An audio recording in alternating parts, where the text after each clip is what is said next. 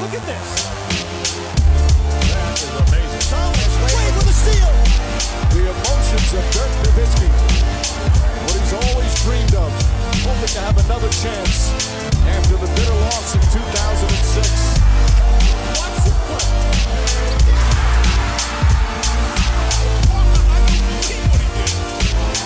That is amazing. Hallo und willkommen zu Gutnext, dem deutschen Basketball-Podcast im Internet. Mein Name ist André Vogt und ich begrüße euch zur neuen Folge unseres kleinen, aber feinen Basketball-Hörspiels. Heute mit dem Fragen-Podcast am Freitag und der kommt mal wieder so halb live zu euch hier aus Los Angeles. Ich äh, bin im Hotel, deswegen sage ich direkt, ich hoffe, die Qualität ist einigermaßen, aber müsste sie sein. Und äh, heute beantworte ich wieder eure Fragen, äh, die ihr reingestellt habt auf alle möglichen Wegen, ob es jetzt per E-Mail war oder in den sozialen Netzwerken, in der Regel immer mit hinten mit slash Drehvogt. Ne, der reichte mich, könnt ihr auch gerne folgen, natürlich überall.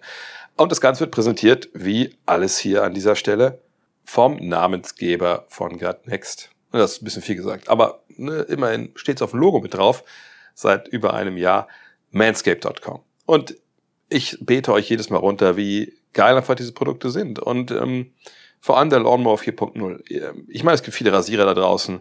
Wenn ihr wie ich so ein bisschen auf dem Kopf äh, mit ja, weniger funktionierenden Follikeln äh, geschlagen seid, dann habt ihr sicherlich auch schon viel ausprobiert. Ich glaube, ich habe zwei Dinge wirklich zu Hause äh, liegen in mehrfacher Ausführung. Das eine sind Mikrofone, so für Podcast-Aufnahmen, und das andere sind Rasierer. Weil, keine Ahnung, nach USA geflogen, Rasierer vergessen, Billo eingekauft bei, bei TJ Maxx oder so, mit zurückgenommen. Mikrofone über die Jahre immer wieder natürlich ne, die nächste Generation versucht. Jetzt gerade habe ich zum Beispiel so ein DJI-Mic hier dran, ne, so ein, so ein Lavalier-Mic, was dann mein neuer Go-To-Mic ist, wenn ich jetzt unterwegs bin, weil es schön leicht ist und so. Aber ehrlich gesagt, ich muss mir nie wieder einen neuen Rasierer kaufen, so für eigentlich überall. Weil, egal ob es jetzt das Gesicht ist, ne, mein, mein, mein Restbart, den es da gibt, den Kopf oder sonst überall, ich nutze halt den Lawnmower 4.0. Der Tipp ist immer der gleiche, wie gesagt, ne, von oben anfangen und dann nach unten und danach kann man alles locker abwaschen und so. Ähm, besser als von unten nach oben, aber das denke ich, das wisst ihr, dass das besser ist. Äh, und der Lawnmower 4.0 ist für mich einfach so, dass ich will nicht sagen, da kann nichts mehr kommen technisch. Ich bin jetzt auch kein Engineer und äh, ne, vielleicht kann ich nicht so weit denken, aber ich, ich würde mich sehr schwer tun, irgendwas zu finden, was man an dem Produkt verbessern kann, wenn es darum geht, das zu machen, was es halt macht. Eben sich sicher die Haare zu schneiden, überall, auch da, wo es faltig wird. Von daher, checkt doch einfach mal manscape.com aus, wenn ihr es noch nicht gemacht habt. Nutzt den Code NEXT20, also N-E-X-X-T-2-0 und dann habt ihr eh eine 30 Tage Geld zurückgarantie, 20% auf alles. What's not to like? Free Shipping gibt's auch noch. Probiert's raus. Manscaped.com. Kommen wir zu euren Fragen. Und äh, man merkt, wir sind so Mitte Januar jetzt. Heute ist ja auch sogar Freitag der 13. Man merkt, so langsam werden einige Fanbases ein bisschen fickrig. Äh, jetzt in Sachen von, ey, äh, Trade Deadline ist nicht mal mehr einen Monat hin. Passiert jetzt mal was? Können wir mal was machen? Äh, hallo? Schenken wir die Saison ab? Und deshalb haben wir zum Anfang mal ein paar Fragen rausgesucht, die so ein bisschen in die Richtung gehen. Und Redwood, der fragt oder die fragt hier mal komplett global rein. Wir gehen doch jetzt doch mit großen Schritten auf die Trade Deadline zu. Warum passiert bisher so wenig? Oder wird es dieses Jahr ein eher ruhiges Transferfenster? Und welche Gründe könnte das haben? Weil tatsächlich noch viel Teams ordentlich Chancen auf die Playoffs via Play-in haben?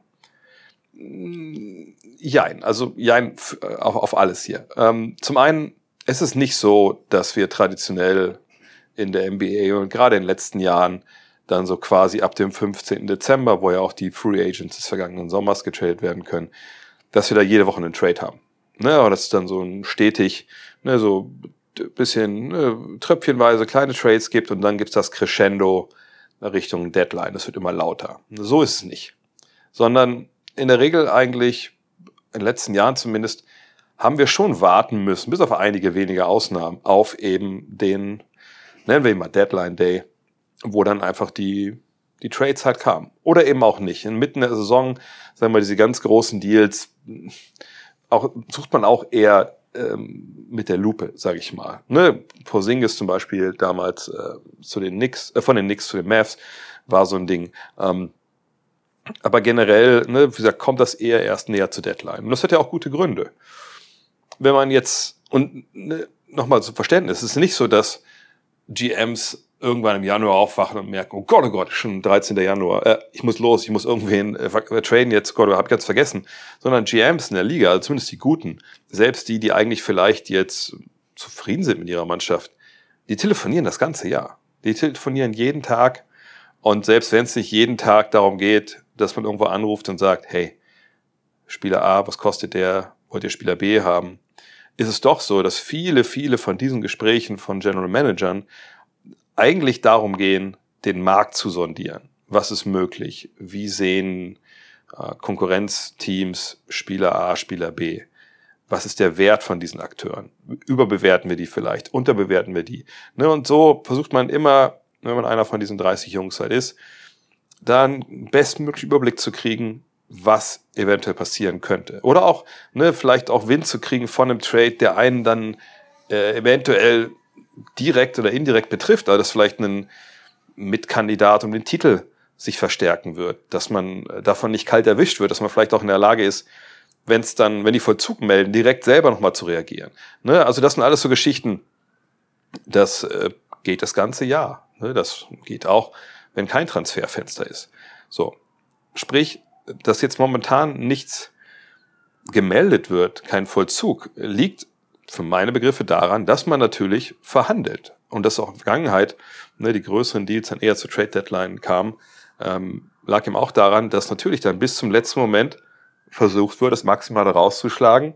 Und ob man da jetzt zwei, drei oder auch meinetwegen zehn Spiele noch mal ins Land gehen lässt, eben ne, vom, vom Spielplan, bevor man sich dann committet, ist wahrscheinlich dann auch irgendwann egal. So. Ähm, aber ist natürlich schon, wenn wir uns das Spiel äh, mal die Tabelle anschauen, äh, die beiden Tabellen, sagen wir Osten und Westen, dann sehen wir im Osten, Boston läuft so ein bisschen vorne weg, ne, mit 31 Siegen, das sind vier mehr als die, die Nets, die Bucks und die Cavs haben, mit 27, aber dann verliert 25, dann haben wir drei Teams mit 23, dann ist so ein kleiner Sprung auf Platz 9 mit 19, da haben wir dann drei Teams, Atlanta, Chicago, Toronto mit 19, Washington 18, dann Orlando 16, dann sind wir schon bei Detroit und bei Charlotte die kein Interesse daran haben, irgendwie dieses Jahr großartig Spiel zu gewinnen. Und in der Western Conference ähm, ist es halt auch ne, krass, dass wir zwei Teams mit 28 Siegen haben. Und dann geht's über 25, 24, 22, 22, 21, 20, 21, 20, 19, 19, 19 bis auf Platz 13, wo quasi 13 Teams eigentlich natürlich berechtigte Hoffnung haben, nicht nur ins Play-In zu kommen, sondern auch eventuell Heimvorteil äh, mitzunehmen. Obwohl, naja, die fünf, obwohl, ich sag mal so, fünf Siege Abstand da kann mir keiner erzählen, dass man dann nicht Chance hat, noch eine Saisonhalbzeit äh, realistisch sogar irgendwie einen Heimvorteil vielleicht rauszuspielen oder zumindest direkt sich in die Playoffs qualifizieren und nicht übers Play-In zu müssen. Also Play-In, denke ich, kann man hier eventuell sogar Teil vernachlässigen, weil wirklich diese Plätze davor auch jetzt nicht weit weg davon sind. Aber die Teams können nun mal alle in die Playoffs kommen. So, und für die Mannschaften, die da jetzt auch stehen, ist das ja durchaus auch ein erstrebenswertes Ziel bis auf eventuell zwei, drei Kandidaten, da kommen wir gleich zu. Sprich, die suchen ja eher nach Wegen, sich zu verstärken.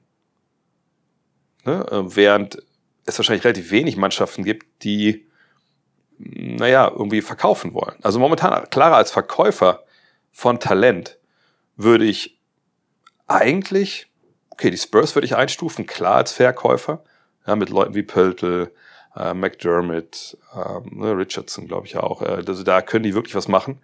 Die werden auch Angebote bekommen, da wird auch was passieren. Ich denke, die werden jemanden wegtraden, gar keine Frage. Ähm, Charlotte sehe ich klar als Verkäufer, allerdings auch nicht von allen Spielern, aber ne, vielleicht so von den älteren, die sie vielleicht da haben, so Gordon Hayward oder so. Ne, mal gucken, was, was da geht. Aber dann wird es schon ein bisschen schwieriger, denn Houston hat, glaube ich, nicht viel zu verkaufen. Eric Gordon natürlich, aber ich glaube, da werden viele spekulieren, dass sie den vielleicht als Buyout-Kandidaten bekommen, obwohl natürlich ne, mit John Wall hat das ja auch nicht so gut funktioniert, lange Zeit. Ähm, dann Detroit. Naja, der halbe Kader ist sehr, sehr jung. Den wird man sicherlich nicht äh, abgeben wollen. Jemand wie Bogdanovic, da hat man ja jetzt gestreut, habe ich auch hier schon mal gesprochen vor ein paar Wochen, dass man meinte, eigentlich nächstes Jahr wollen wir dann vielleicht Playoff-Team sein mit einem wieder guten jungen Spieler. Da brauchen wir Leute wie Bogdanovic oder auch Alec Burks. Aber das kann natürlich auch Preistreiberei sein. Von daher sagen wir bei Detroit mal so halb. Seller. Naja, aber dann Orlando nicht. Oklahoma City nicht. Das ist ja auch noch ein Team, was in die Playoffs kommen möchte. Und dann kommen wir zu Toronto und Chicago. Chicago, das lief ja zuletzt wieder viel, viel besser. Die scheinen jetzt wirklich auch, wo auch ein Zach Levine wieder halbwegs fit ist, zumindest ein bisschen Oberwasser zu haben, auch wenn die letzten beiden Partien jetzt ne, verloren wurden. Aber na gut, gegen Washington immer nicht verlieren müssen, aber gegen Boston, das ist ja keine Schande. Ähm, von daher mal gucken, was da jetzt passiert. Aber Fakt ist nun mal, es gibt nicht viele Teams, die eventuell verkaufen wollen würden, außer jemand wie Atlanta sagt jetzt, nee, wir müssen jetzt wirklich hier äh, das Ganze äh, einreißen oder Chicago oder Toronto, was momentan hier drüben ja auch viel spekuliert wird. Und, aber ich glaube auch, dass diese Teams nicht an dem Punkt sind, wo sie einfach so ein Fire Sale machen, sondern wenn in Toronto oder in Atlanta was passieren sollte oder in Chicago, dann gucken die natürlich ganz genau drauf, dass sie eben nicht, nicht dann tanken, sondern die würden sich ja neu aufstellen wollen, um nächstes Jahr wieder anzugreifen. Also zum Beispiel, ne, wenn Toronto sich entscheiden würde, wir brauchen Fred Van Vliet nicht mehr, wir wollen ihn nicht halten als Free Agent im Sommer, das spielt dieses Jahr nicht so gut. Äh, Gary Trent brauchen wir nicht, der wird auch Free Agent wahrscheinlich. Ähm, ne, da muss man erstmal durchregen und dann will man ja nicht einfach nur die irgendwie abgeben, sondern wirklich das Bestmögliche rausholen als Gegenleistung. So heißt, warum soll man denn dann auch früh so einen Deal machen, wenn man noch ein paar Wochen Zeit hat und vielleicht auch bessere Angebote kommen von Mannschaften, die vielleicht ne, desperate werden, weil sich jemand verletzt hat oder so. Oder Mannschaften wirklich denken, hey, wir haben jetzt nochmal einen Lauf, wir können oben mit reingreifen. Aber von daher, ich, ich denke einfach momentan, es gibt äh, eine Menge Teams, die interessiert sind, sich zu verstärken, einfach weil es eng ist, weil haben wir überhaupt einen klaren Titelfavorit momentan? Ist es Boston? Äh, also, meine Brooklyn, Milwaukee, da fehlen gerade auch wichtige Leute. Da wissen wir gar nicht, wie das in ein paar Wochen aussieht. Cleveland ist noch vielleicht ein bisschen zu grün. Trauen wir Denver und Memphis zu, dass sie Meister werden? Irgendwie schon, irgendwie aber auch nicht. Also, wisst ihr, was ich meine? Das ist, glaube ich, jetzt echt so, dass viele, vielleicht wenn die einen guten Deal durchziehen, das echt noch mal was ändern kann, am Titelrennen sogar. Von daher, glaube ich, momentan sehr, sehr viel verhandelt, würde ich mir vorstellen. Da glühen eine Menge Prepaid-Karten. Aber man ist halt sehr vorsichtig, zu früh in einen Deal einzustehen. Vielleicht Beispiel Lakers, weil, wir, weil ich gerade in LA auch bin. Ne, ähm, da war ja auch schon lange zu lesen, hey, die sondieren den Markt, die hatten ein Auge auch auf Chicago wohl geworfen, ne? okay, was ist denn, wenn ein DeRose und ein Vucevic kommen könnte, so, und wenn natürlich vorher dann die wenigen ja, Gegenleistungen oder ne, die du bieten kannst in einem Trade, eben sprich die Erstrunden-Picks plus, plus Westbrook eventuell, wenn du die schon rausgeballert hast für einen anderen Trade, kannst du ja vielleicht den Trade, der sich dann aber eine Woche später auf einmal zeigt, nicht mehr machen. Von daher, das ist meine Erklärung, wie, wie es da momentan halt, warum es wenig gibt. Aber ich kann mir gut vorstellen, dass wir da zur Trade Deadline wirklich so beginnen, eine Woche vorher, dass wir da hm, schon einiges an Aktivität auch von halbwegs, halbwegs großen Namen sehen werden. Das wäre so meine Prognose. Pat Rescas fragt, Kuh war das Duncan Robinson. Was sollen die Heat mit ihm machen? Aktuell ist er verletzt und seine Rolle als Schütze von der Bank ist beschränkt bei schlechteren Dreierquoten im Vergleich zu den Saisons 2020, 2021. Dazu ist ein Vertrag mit 74 Millionen bis 2026 für diese Rolle in meiner Meinung, oder meiner Meinung nach zu groß. Naja, dass er so viel Geld kriegt, wie das es selber momentan leistet, das ist ja klar. Also da, glaube ich, ähm, gibt es ja keine zwei Meinungen und das sieht man ja auf dem, auf dem ersten Blick. Ähm, was er macht, wo er hingehen sollte, also Kuh war das, wahrscheinlich zur Bank und äh, die Kohle bei der Inflation, obwohl die in den USA ja gerade auch sinkt, vielleicht anlegen langfristig, damit noch Generationen von Robinsons äh, ja einfach umsonst zur Uni gehen können vielleicht oder so. Ähm, was soll er machen? Er soll Basketball spielen. Punkt. Er, er, er muss seinen Dreier treffen, er muss Selbstvertrauen äh, bekommen, er muss eben auch verstehen, und natürlich, das geht natürlich Hand in Hand dann äh, mit, mit dem Team, wie kann man ihn besser einsetzen äh, zukünftig, dass er wieder ein gewinnbringender Teil dieser Heat-Gesellschaft sein kann. Und das ist nicht leicht. Ne? Wie gesagt, er ist momentan verletzt, er hat was am Finger. Äh, in vier Wochen guckt man da wieder drauf. Also von daher ist momentan eh nicht viel zu holen. Aber dass man jetzt irgendwie sich vorstellen könnte, dass Duncan Robinson hingeht einen Sommer und sein Spiel umstellt und dann ist er ein neuer Basketballer oder hat da, was ich jetzt zwei, drei Dinge seinem Spiel zugefügt, die vorher nicht da waren. Naja, da will ich ehrlich sein, da fehlt mir auch mit jemandem, und jetzt müsst ihr euch vielleicht festhalten, Duncan Robinson ist 28 Jahre alt. Äh, da fehlt mir ehrlich gesagt so ein bisschen, bisschen die Fantasie. Der wird im April 29. Also ich denke, Duncan Robinson ist eben der Spieler, der er ist. Und ähm, leider Gottes, nach ähm, ja, zwei Jahren, 1920, 2021, in denen er halt wahnsinnige Dreier getroffen hat, ne, ist der Trend not his friend. Ne? Es ging von 44,6 auf 40,8 auf 37 auf jetzt 33 Prozent Dreier. Vergangenes Jahr hatte er auch so ne, seine Probleme. Ähm, da gab es ja auch schon äh, herbe Kritik ähm, etc. pp. Ähm, aber da muss man sagen, dass er sich ja da ja enorm gefangen hat. Ja, er hatte da zwei schlechte Monate zu Beginn, Oktober und äh, November mit 32 Prozent von der Dreilinie, 33 Prozent, aber danach waren es äh, 37, 41, okay, 35 oder 41, 41. Also eigentlich hat er äh, vergangenes Jahr das durchaus hinbekommen, ne, den, den Großteil der Saison so zu spielen und so zu treffen von der Dreierlinie, wie man es eigentlich ähm, äh, erwarten konnte, sage ich mal. Aber er ist nun mal auch ein Spieler, der dem vielleicht so ein bisschen der Konter fehlt. Ne? Diese, diese Handoffs mit, mit Bam Adebayo, das haben die Gegner ähm, ja, so ein bisschen durchschauft, die das verteidigen müssen. Äh, ne? Er ist ja auch kein, kein Newcomer mehr. Man weiß, was der kann, weiß, was er nicht kann. Naja, und mit 28 wird man ihm auch jetzt nicht großartig noch andere Sachen beibringen. Defensiv ist er, ja, vielleicht nicht, nicht unbedingt ein Plusspieler. Von daher professionell bleiben, arbeiten, mit dem Trainerstab äh, hoffen, dass es vielleicht auch im Kader Einzelveränderungen gibt, die, die ihm vielleicht zugutekommen, die, die ihm freispielen. Aber dass er überbezahlt ist für seine Rolle und dass er dieses Geld aber bekommen wird, ist ja klar. Von daher herzlichen Glückwunsch Duncan Robinson. Aber für die Heat ist es natürlich ähm, eine Belastung, äh, was die Gehalts, äh, Gehaltsgefüge angeht. Aber was man da jetzt machen kann, eigentlich nicht wirklich viel. Basketball spielen und irgendwie rechtfertigen, dass da diese vielen Nullen hinter dem eigenen Namen stehen. Emslander fragt, was wären für dich passende Teams für Daniel Theiss oder Isaiah Hartenstein? Für mich sind beide Trade-Kandidaten, bei Theiss lediglich, wenn er zeitnah fit wird. Hartenstein könnte ich mir wieder bei den Clippers vorstellen, Theiss unter anderem bei den Golden State Warriors, Portland oder auch Clippers. Wie ist deine Meinung? Das habe ich, ich, auch schon ein paar Mal gesagt in den letzten Jahren, da ging es um andere Spieler vielleicht. Ähm, aber in dem Fall möchte ich es über beide sagen. Äh, Isaiah Hartenstein und Daniel Theiss sind zwei Rollenspieler auf den großen Positionen, die, wenn sie fit sind und morgen zu haben sind und in einem Vakuum im Sinne von ne, vertraglich passt das alles, also der Gegner muss jetzt, oder der, die, die Gegenpartei in einem Trade muss sich jetzt nicht unbedingt großartig verbiegen, äh, um den zu bekommen.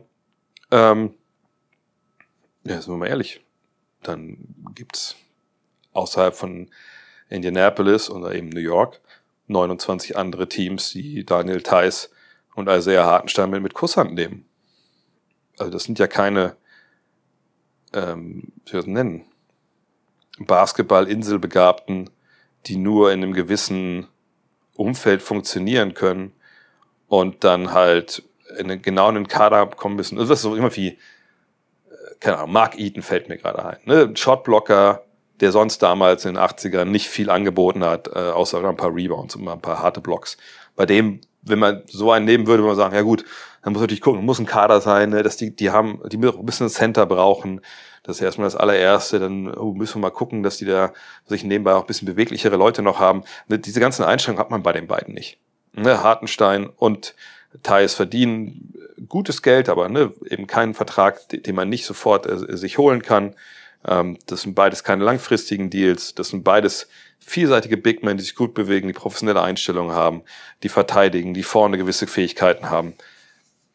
Wie gesagt, wenn, wenn also der Hartenstein morgen zu haben ist, was ich ehrlich gesagt nicht glaube, gut, der Frontcourt jetzt ist ein bisschen voll in New York, aber dann liest man ja eher Gerüchte um Toppin und sowas, Obi Toppin. Ähm, von daher, ja, wenn die available sind, gibt es 29 Teams, die die haben wollen.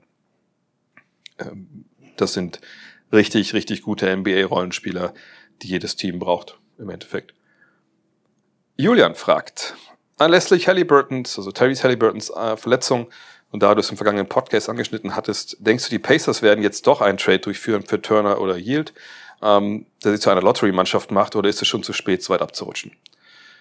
Naja, also Tyrese Halliburton hat sich ja nicht den Arm abgerissen.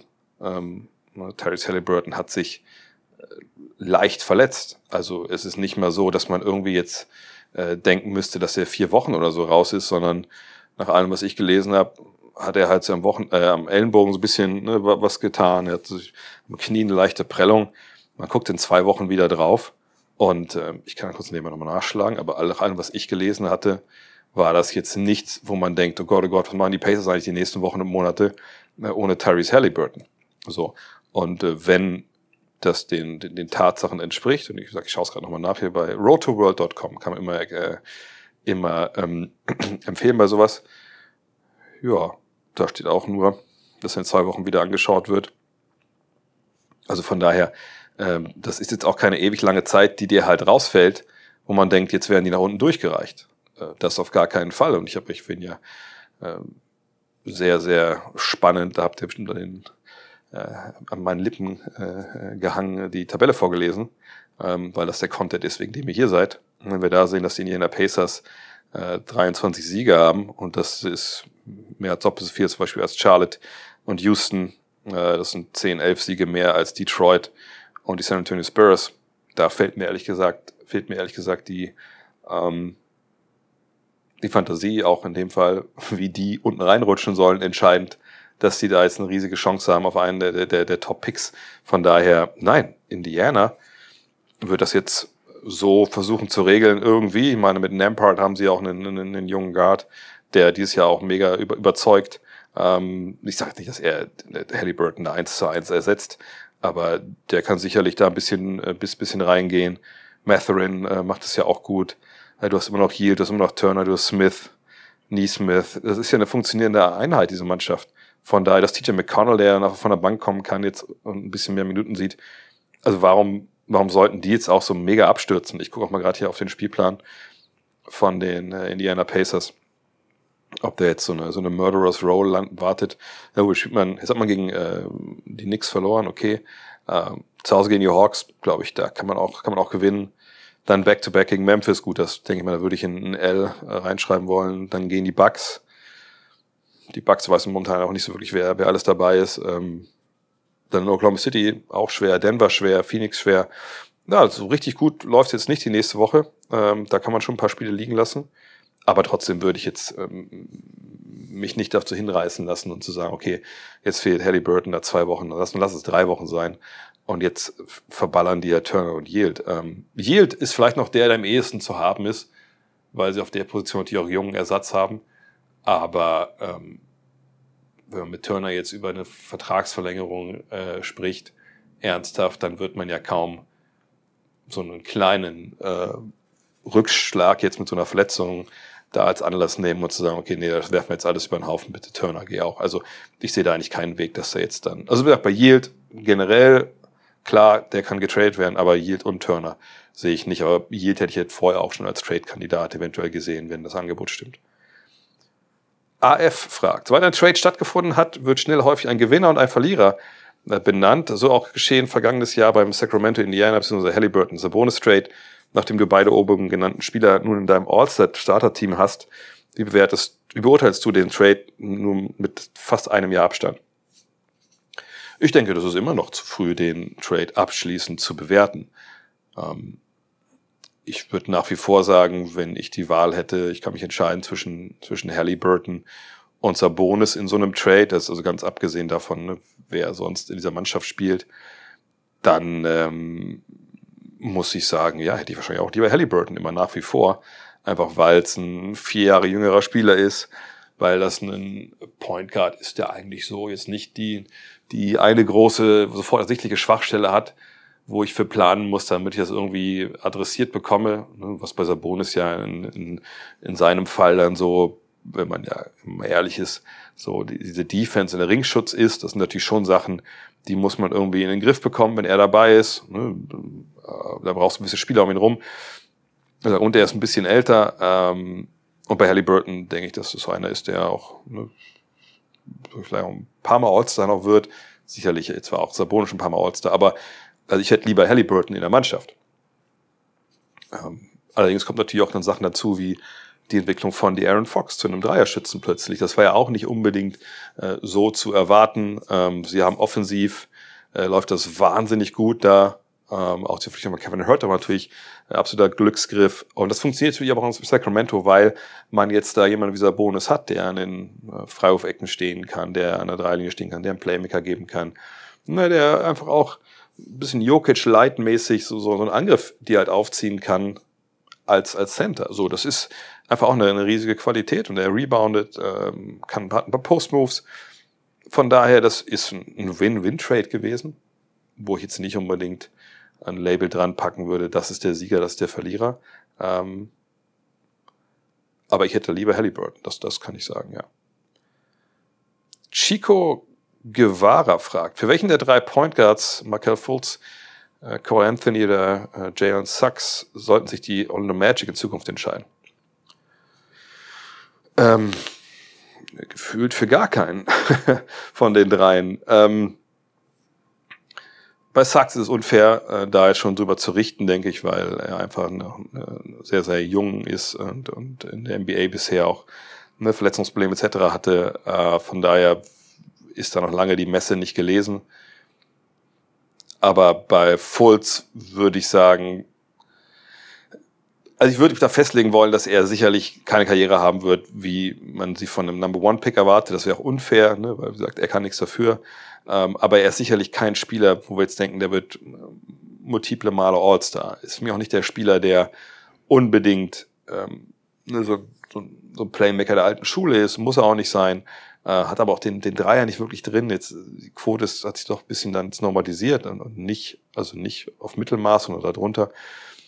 Also ich finde, keiner von den dreien ist die momentan Stand heute, bei Sachs kann sich da viel tun, ist da die äh, optimale Besetzung. Anthony ist jemand, von dem ich denke, dass das äh, natürlich jemand ist, der, der von der Bank kommen kann und dir so ein bisschen irrationales Selbstvertrauen gibt, ne, der, der scoren kann, der einfach ein guter Typ ist, aber halt, wenn man sich die Zahlen anschaut, natürlich auch jemand, der, der ineffizient daherkommt, der einem auch manchmal mal wehtut, denke ich. Von daher, wenn es darum jetzt geht, also wen würde ich mir wünschen für, für diese junge Mannschaft mit den Spielern, die sie da jetzt haben, dann würde ich keinen von den dreien nehmen, wenn ich ehrlich bin. Wahrscheinlich allein aus Gründen des Potenzials würde ich mich für Sachs entscheiden, weil er jung ist. Aber das ist äh, sicherlich so, dass das eine Position ist, wo man Orlando auch schauen wird, in absehbarer Zeit, wie man da eventuell upgraden kann, je nachdem, wie sich Sachs im Endeffekt entwickelt. Jonas Thor noch mit einer Frage zu Orlando. Jonathan Isaac ist endlich zurück, also in ja erstmal. Siehst du ihn weiter bei den Magic oder könnte er sich durch gute Leistung bis zur Trade Deadline für andere Teams interessant machen? Andernfalls wird der Frontcourt der Magic sehr voll. Ja, der Frontcourt ist sehr voll. Das hatten wir, glaube ich, auch schon in der Preview dieses Jahr auch gesagt, dass man natürlich da gucken muss, wenn alle fit sind, wie, wie läuft das überhaupt? Ähm, jetzt ist Chuma Okeke ja noch draußen. Ähm, mal gucken, der wird aber auch dann, denke ich, Ende des Monats irgendwann zurückerwartet. Ähm, aber Isaac, wie gesagt, ne, hat es in der G-League gespielt. Mal abwarten, wie schnell es dann geht, wo er wieder in der NBA ankommt. Aber ähm, selbst wenn er ankommt und das irgendwie gut macht, also ich kann mir jetzt nicht vorstellen, dass er nach zwei Jahren Pause direkt der Jonathan Isaac von vor zwei Jahren ist, also einer, der auf eine Defensive Player auf Year-Niveau agiert hat. Ähm, das, das, wie gesagt, kann ich mir nicht vorstellen. Wenn dem so sein sollte, wäre natürlich ähm, sicherlich auch interessant für andere. Aber er wäre sicherlich auch sehr interessant für Orlando Magic, weil so ein Spieler wie er das jetzt dann äh, verkörpert, den, den haben die ja momentan einfach auch nicht. Ähm, also ich würde mich nicht wundern, wenn es da einen, einen, Trade gibt, der vielleicht so den einen oder anderen ähm, äh, Spielzeitengpass da bereinigt im Frontcourt, wenn ne, denn wirklich jetzt der Kollege fit ist und, und, und spielen kann. Aber ich würde eher davon ausgehen, dass man dann Spieler wie vielleicht, also ich sag mal so, wenn ich jetzt irgendwem raten sollte, dass er vielleicht ähm, mal guckt, so Umzugsunternehmen, äh, vielleicht hier bei umzugsauktion.de mal äh, einen Auftrag zu starten, vielleicht mal zu sehen, wie teuer das wird, ist wahrscheinlich Mo Bamba. Von, von dem würde ich sagen, der, das, der, das wäre so der am ehesten, wo ich denke, den kann man ersetzen, so wie Bol Bol halt spielt.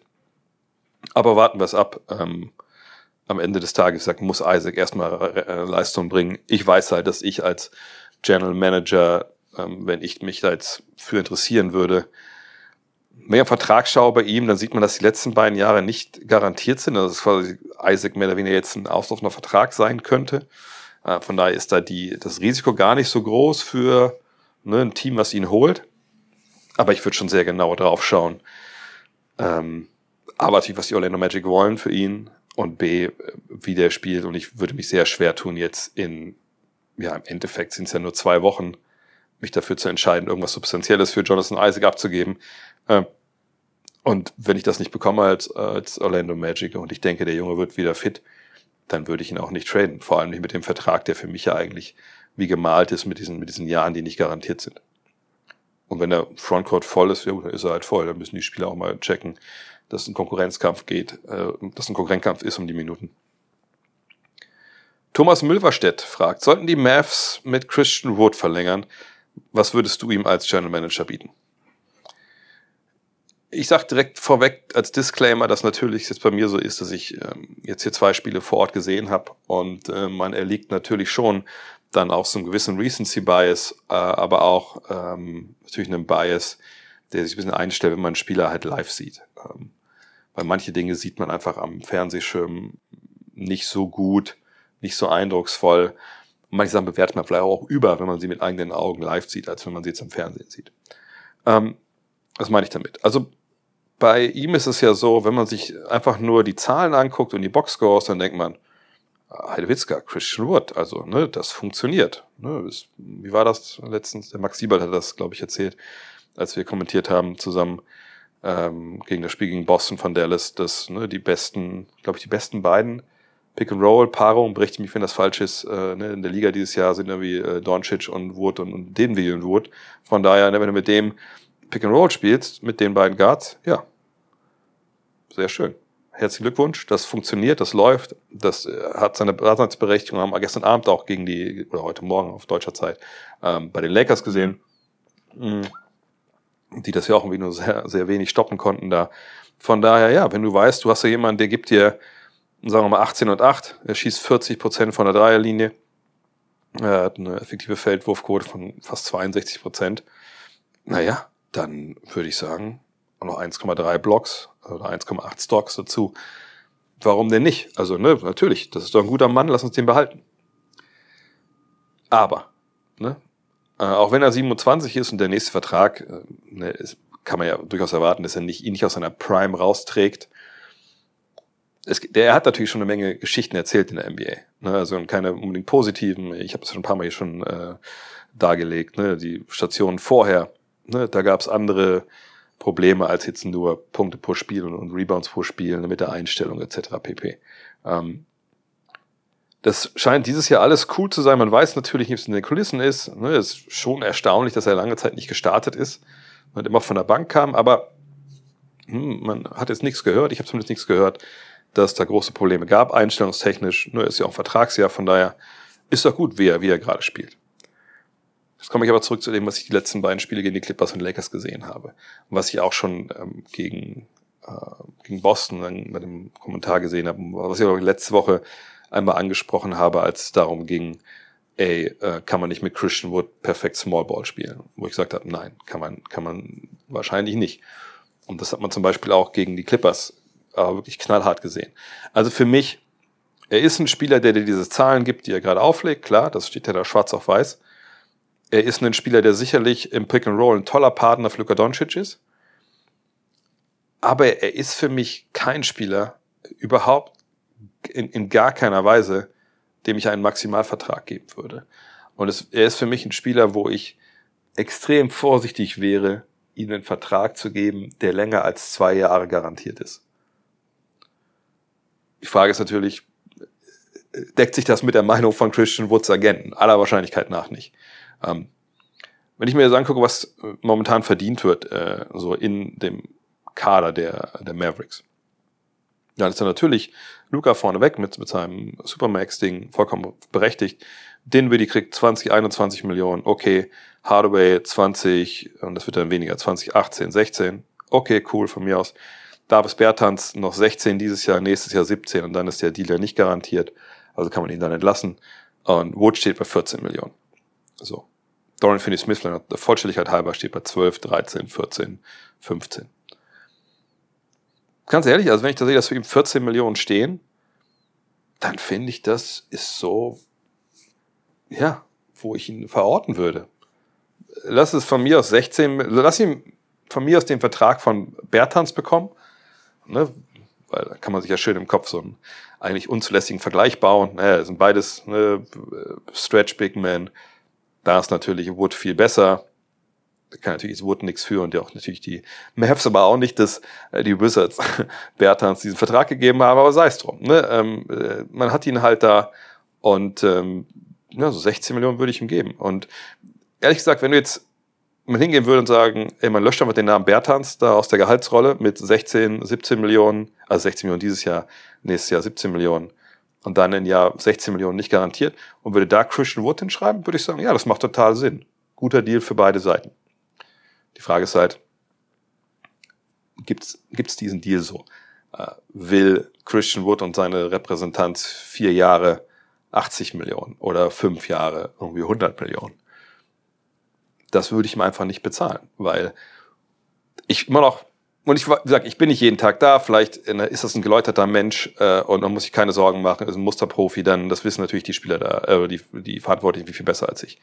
Ähm, aber ich hätte eben trotzdem eine Bauchschmerzen mit der Vorgeschichte, was passiert, wenn der jetzt eine Sicherheit hat über vier, fünf Jahre finanziell. Aber äh, abgesehen davon, rein sportlich, das ist für mich nicht der zweitbeste Spieler eines Meisterschaftsteams. Um, ähm, und natürlich kann man argumentieren, gut, aber Salary Cap geht hoch. Und selbst der dritt-, viertbeste Spieler, der wird dann wahrscheinlich irgendwann mal 20 Millionen verdienen. Ja, das mag ja sein, aber nicht bei mir. So, ähm, sprich, wenn ich ihn für, für 16, 17 Millionen bekomme, für zwei plus eins oder sowas, okay, cool, dann mache ich das natürlich gerne. Aber ich würde ihm nicht mehr Geld und mehr Jahre geben, weil ich nicht glaube, dass er sportlich einen, wenn es hart auf hart kommt, und das ist dann halt Playoffs, weiterbringt. Und natürlich spielt man nicht immer gegen die Clippers, die diese Batterie von 2,1 Meter eins bis 2,5 Meter fünf großen, echt tollen 3D-Leuten haben. Gar keine Frage. Aber wenn man sich mal anschaut, jetzt kommt jetzt diesen Bias, den man hat, wenn man ihn in Person sieht, wie dünn Christian Wood ist, wie wenig er sich durchsetzen kann, auch gestern gegen kleinere Gegenspieler, wie sehr er dann weggeht vom Kontakt, wie sehr er dann ne, über seinen Wurf sich halt definiert etc. Und wie hilflos er war gegen die Clippers, die das habe ich gestern ja auf Twitter ja auch geschrieben, ne, eigentlich ja, die hatten jetzt ja nicht den perfekten Gameplan gegen äh, Luka Doncic, ähm, der Luka komplett ausgeschaltet hat und wo man äh, nicht wusste, Gott, wie kann man das äh, verteidigen, sondern die haben einfach gesagt, hey, Pick and Roll, wir switchen immer alles, wir doppeln immer bei Luka Doncic und auch wirklich krass weg ne, vom, vom, vom nächstfreien Mann. Und wir wollen, dass der Rest der äh, Mavs im Endeffekt dann 4 gegen 3 spielt. Das war deren Gameplan. Also wirklich auch nicht super ausgeklügelt bis ins letzte Detail wie in so einer Playoff-Serie, aber das war der, der, Gameplan. Und die konnten das nicht bestrafen. Und gerade einer, der das bestrafen müsste in dem Fall, wäre halt Christian Wood gewesen. So. Und wenn man diese Hilflosigkeit gesehen hat, gepaart mit auch in der ganzen Saison immer wieder diese Szene, wo man denkt, hm, also da fehlt ein bisschen, da fehlt mir einfach das Vertrauen, dem jetzt sich vier, fünf Jahre an mich zu binden, ähm, dem über 20 Millionen zu geben. Das, denke ich, wäre nicht der richtige Weg. Passiv fragt. Denkst du, die Mavericks schaffen es, die nächsten vier, fünf Jahre Luka Doncic ein Team hinzustellen, womit er theoretische Chance auf einen Titel zu, äh, womit er theoretische Chancen hat, einen Titel zu gewinnen? Oder wird es so weit kommen, dass er sich in fünf Jahren überlegen muss, Dallas zu verlassen? Bis dahin erst, bis dahin ist er halt dann auch schon 18, 28 Jahre alt. So, sorry, da war ein bisschen was falsch geschrieben. Ja, ich registriere natürlich auch, dass die, die Fanschaft in, in Dallas unruhig wird, sage ich mal, mit jedem äh, Tag, der ins Land geht, wo, wo kein veritabler zweiter All-Star da an der Seite von, von ähm, Luka Doncic steht. Aber ich, ehrlich gesagt, finde ich es ein bisschen, äh, was ich das sagen soll, bisschen, also ich, ich nehme das fast ein bisschen humorig auf, immer diese Fragen oder diese, diese Kritik, die schaffen das nicht, das sind alles Pfeifen. Ich sage nicht, dass der Passi das so schreibt, aber ne, wie gesagt, die, diese, diese Ungeduld von Mavericks-Fans, ey, wir müssen halt endlich mal Meister werden. Äh, wieso geht das nicht? Warum finde ich das humorig? Ja, zum einen, dass wir reden über den Conference-Finalisten. So. Äh, jetzt kann man sagen, gut, also große Chancen hatten die aber jetzt nicht gegen äh, Golden State. Okay, cool, ja, das kann man sicherlich so sehen. Auf der anderen Seite war es aber so, man war in den Conference Finals und es ist nicht so gewesen, dass diese Mannschaft jetzt ähm, äh, schon viel probiert hat und immer wieder gescheitert ist, ne, an, in den Conference Finals irgendwie an besseren Teams, sondern das war jetzt so der erste wirklich äh, größere Schritt wieder seit ähm, 2011 in diese Sphären. Und ähm, ich weiß nicht, wieso man darauf kommt, dass die, die Mavs oder generell ähm, eine NBA-Franchise irgendwie ein, ein Anrecht darauf hat, wenn ein, ein, ein, ein junger Spieler, natürlich mit, mit einer großartigen Qualität, ne, müssen wir gar nicht überreden, aber wenn man einen, einen jungen Spieler hat mit einer großartigen Qualität äh, und der ist jetzt, ne, macht jetzt sein fünftes Jahr in der Liga, dass der natürlich dann schon um Titel mitspielen muss. Also es ist ja, wenn man sich mal anguckt, wie die Geschichte der NBA gelaufen ist, den Anspruch, wenn man den so hat, der, also, der überall lebt, aber nicht in der Realität und nicht in der Geschichte der, der NBA. So, ne? Also, überlegt sich ein Team Beispiel wie, äh, wie, wie die Bulls es mit Jordan, ne? das dauert dann sieben Jahre, ne, bis da was passiert. Ja, ich meine, äh, jetzt LeBron mag vielleicht ein, ein anderes Beispiel sein, obwohl auch da lief es ja auch nicht sofort, ne, bis in die, die Conference Finals durch. Ähm, ne, das ist einfach eine Sache, die, die halt Zeit braucht. Und das ist auch eine Sache, wenn du einen jungen Spieler ziehst, der, der gut ist, dann muss man auch ganz klar sagen, der, ähm, naja, äh, der ist dann vielleicht gut und, und bringt dich viel weiter. Aber du hast ja natürlich das Problem, dass du dann nicht die nächsten, äh, sag mal, guten Spieler dann direkt ziehen kannst danach, weil du noch früh draftest, so. Und selbst wenn, ist es ja längst keine ähm, Garantie, dass du dann, ne, so, wie damals Oklahoma City ist immer das Beispiel, was ich nenne, ne, um Durant, um, um Westbrook, um, um, um Harden, ist selbst nicht garantiert, dass du, äh, wenn du dann diesen Spieler gezogen hast, dass du danach äh, diese solche Jungs reinholst. So. Und wir uns angucken, wie es bei Dallas gelaufen ist. Ne? Die ziehen natürlich Trey Young und Jalen Brunson im Jahr, ne, traden dann natürlich Young gegen Doncic. So, äh, dann im Jahr darauf haben sie schon mal keinen keinen Erstrunden-Pick. Dann ziehen sie äh, Josh Green und Tyrell Terry. Ähm, und vergangenes Jahr dann halt äh, Wendell Moore, den schicken sie dann weg. Äh, da kommt dann Jaden Hardy, kommt er dann ins Team. Also, wenn wir gucken jetzt mal, dass ne, Green einfach große Sprünge gemacht hat, und einen guten Schritt nach vorne gemacht hat als 18. Pick. Ähm, dass Jalen Brunson ja auch wahnsinnig gut entwickelt hat, nur ist natürlich letztlich da. Ähm, und ne, momentan Hardy gute Ansätze zeigt, mehr auch nicht. Also ich verstehe, warum äh, da Mavs-Fans eine Menge äh, investieren emotional, aber realistisch gesehen braucht er sicherlich noch ein Jahr, ähm, um, um auch ne, in dem, also die Entscheidung zu treffen, die er treffen muss und nicht vielleicht zu überdrehen. Ähm, also ne, man muss schon sagen, dass die Mavs schon einiges richtig, richtig gemacht haben, aber natürlich längst nicht alles. Also Brunson zu verlieren, das zeigt sich ja quasi mit jedem Spiel, was jetzt mehr ins Land geht, war einfach eine Katastrophe. Wenn man jetzt hört, dass dann der Vater, glaube ich, von Brunson gesagt hat, naja, wir haben ja auch während der Saison äh, damals mit denen gesprochen und ich glaube, es geht ging es damals um 50 Millionen oder sowas, wollten die nicht bezahlen, dann haben sie auch keinen Maximaldeal am Ende angeboten. Das war natürlich schon ein Fehler, denn diesen Spieler zu haben, das wäre wichtig gewesen.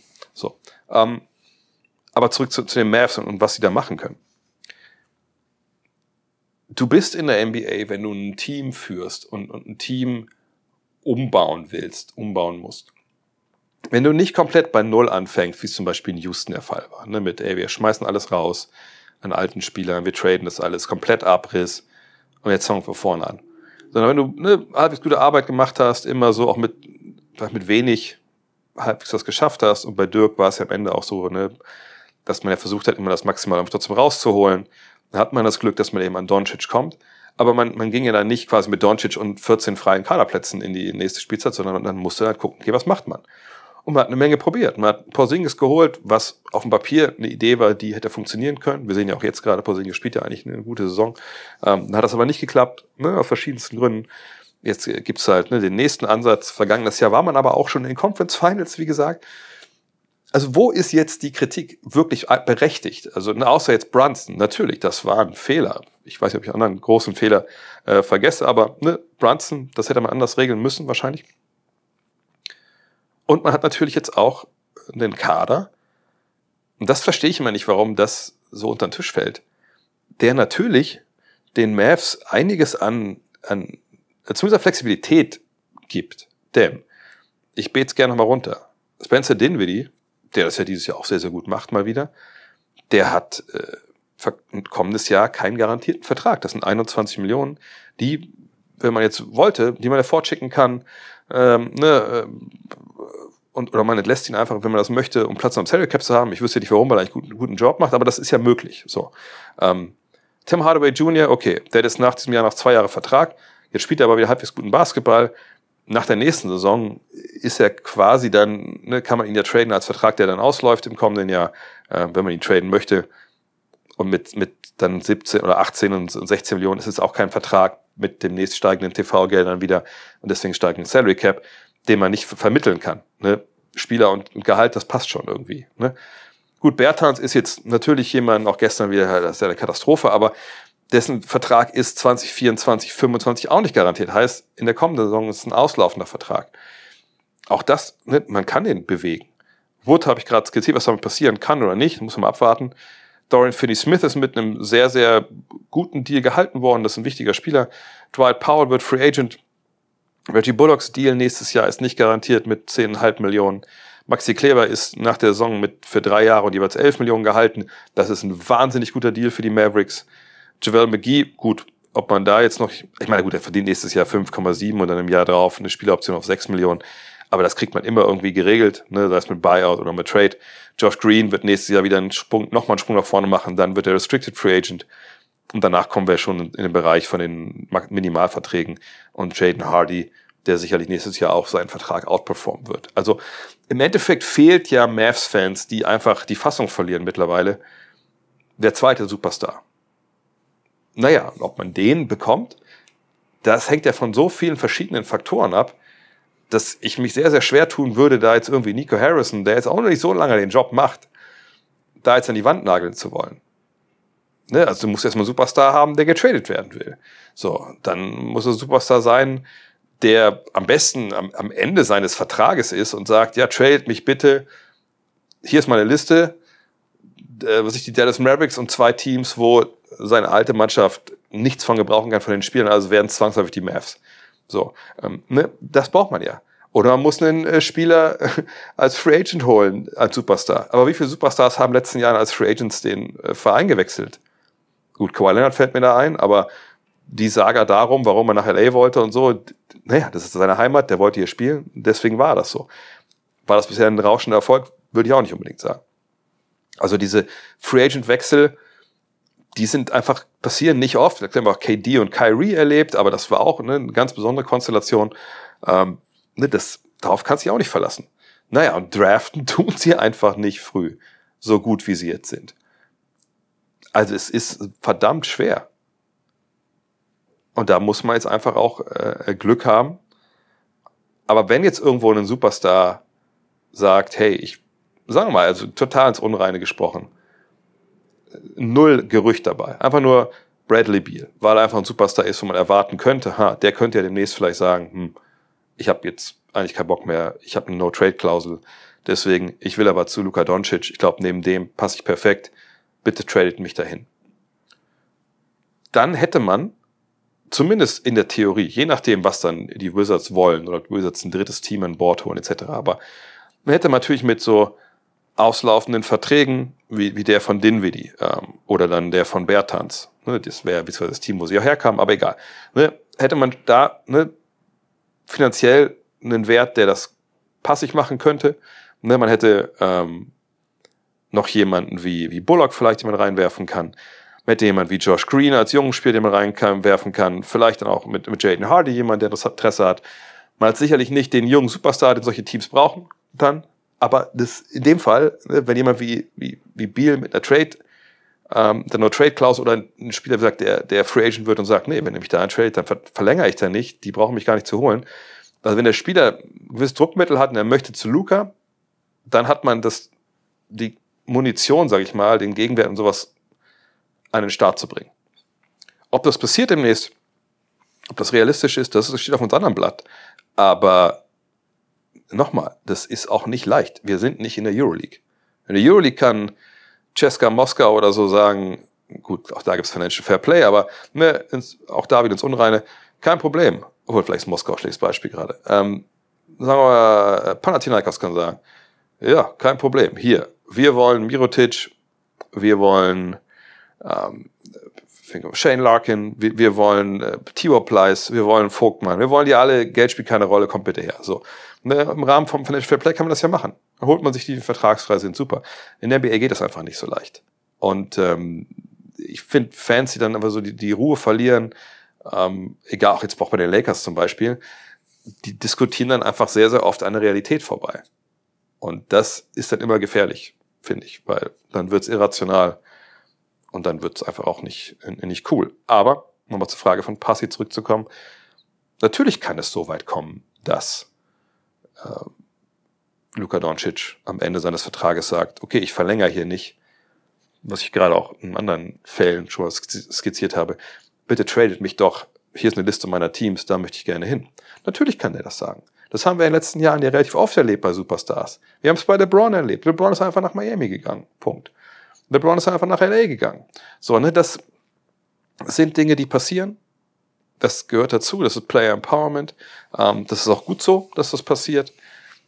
Aber dass man jetzt den Mavs äh, in der Ära ähm, Doncic jetzt wirklich große, riesige Fehler vorwerfen kann, außer äh, Brunson jetzt, ähm, wüsste ich ehrlich gesagt nicht. Aber es kann nur sein, dass ich das vergesse. Schreibt mir das gerne äh, in den sozialen Medien, dann, dann gehe ich da gerne nochmal darauf ein.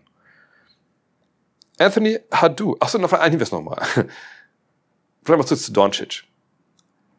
Hätte Doncic Zweifel gehabt im Sinne von, okay, also ich ich habe mich jetzt gedraftet hier oder habe mich getradet am Drafttag, alles gut, äh, ich mag den Dirk auch, guter Dude, aber jetzt so ganz ehrlich, so richtig vertrauen tue ich hier der ganzen Nummer aber nicht. Mark Cuban, äh, der macht ja nur, nur Fernsehsendungen und sowas. Ich glaube nicht, dass ich ein Meister werden kann. Cool. Kein Problem. Hätte er nicht den Super Max-Deal für fünf Jahre unterschreiben müssen. Hätte ihn halt Geld gekostet. Aber er hätte ja sagen können, ich werde lieber Free Agent und ich gehe woanders hin. Hat er auch nicht gemacht. Also immer auch beide Seiten in dem Fall sehen. Anthony Hadou fragt. Ich fand Sabonis schon immer recht gut. Also du Mantas wahrscheinlich. Ja. Und äh, funktioniert ja auch durchaus gut in der NBA. Bei der M in Köln hat er mich wiederum doch etwas enttäuscht und war jetzt nicht gerade der erwartete NBA-Hingucker und musste die Show eher an seinen Teamkollegen Jonas Valanciunas oder das Bosnian Beast abgeben, von Luca und Co. mal ganz abgesehen.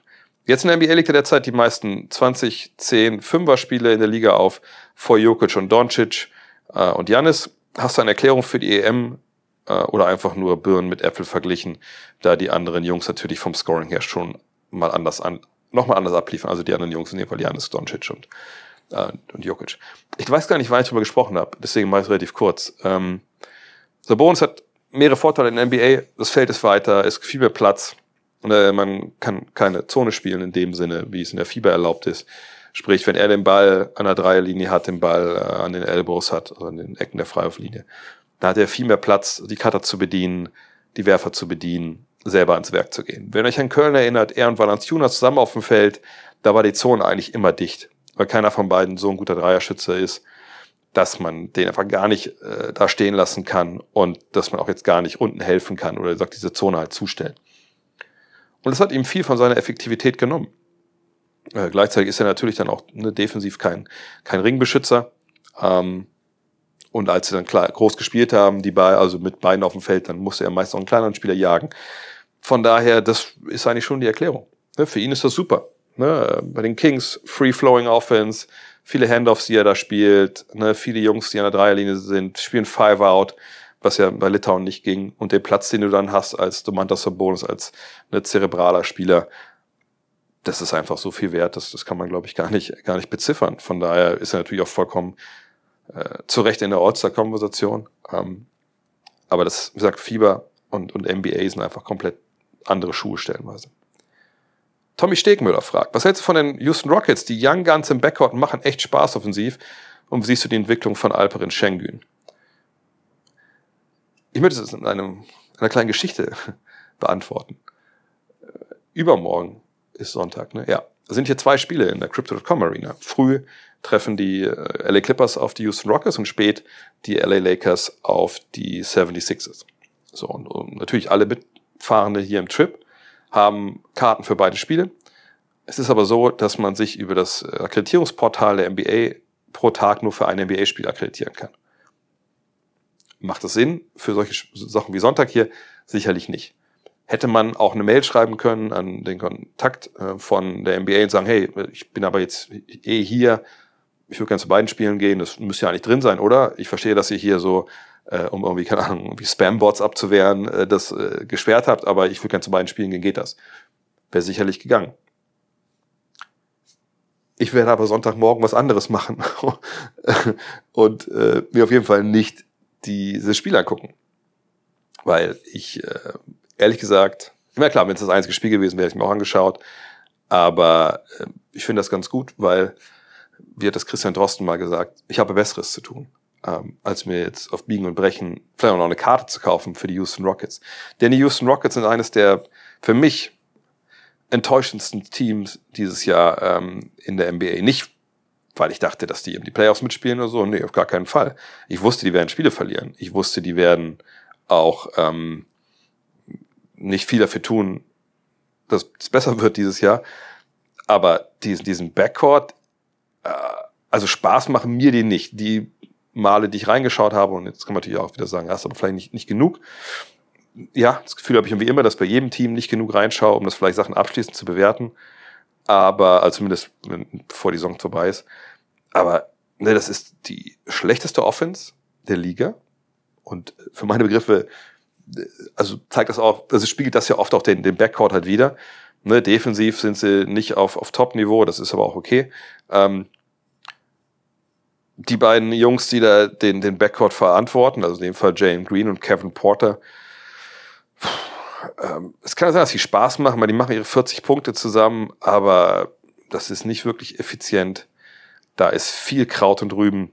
Ähm, das ist für mich auch nicht der smarteste Basketball. Das Ding ist alles auch viel zu hart, aber ich sehe da jetzt auch nicht die, diese äh, große Entwicklung, die ich, die ich gerade bei Green äh, vielleicht erwartet hätte. Klar, der macht, was glaube ich, vier Punkte mehr. Ne, ähm, alles gut, ne, so pro Spiel. Äh, auch auf 36 Minuten gibt es bei den Punkten ging es da voran, aber die Wurfquoten sind halt auch ziemlich krass in den Keller gegangen. Bisher, äh, nein, so richtig Spaß machen die mir nicht. Außer, wenn ich da einen jetzt wirklich krass rausheben sollte, dann ist es Alperen Schengen. Den finde ich geil. Den fand ich auch vorher schon geil. Ne, ich habe ja ein Fable für, für Big Men, die eine gute Fußarbeit haben, die clever sind. Und das hatte er alles. Ne? Und der ist jetzt auch angekommen in der NBA, hat sicherlich auch ein bisschen gebraucht im ersten Jahr, nur mit der Schnelligkeit und alles so klar zu kommen. Das ist ja einfach auch logisch, das kennst du halt aus Europa halt so nicht. Den Platz musst du, wie eben auch ne, so positives ist, wenn du mehr Platz hast im Angriff, umso negativer ist die Defense, wenn du einfach längere Wege gehen musst, anders andere Winkel wählen musst, vielleicht in der, als in der Fieber, um, um den Korb zu beschützen, was ja eh Schengens nicht unbedingt Schengen Steckenpferd ist. Schengen finde ich total geil. Aber der Rest von Houston, ich weiß auch nicht, ob die da ähm, das beste Umfeld wirklich haben für, für die Youngster. Ne? holding someone accountable ist ja so ein geflügeltes Wort hier. Also, dass man was einfordert von den Spielern, ne, eine gewisse Verantwortung, finde ich, das sehe ich da, und das ist immer schwierig von außen, ne, aber das sehe ich da zu wenig, als dass ich denken würde, ja, die machen das total gut.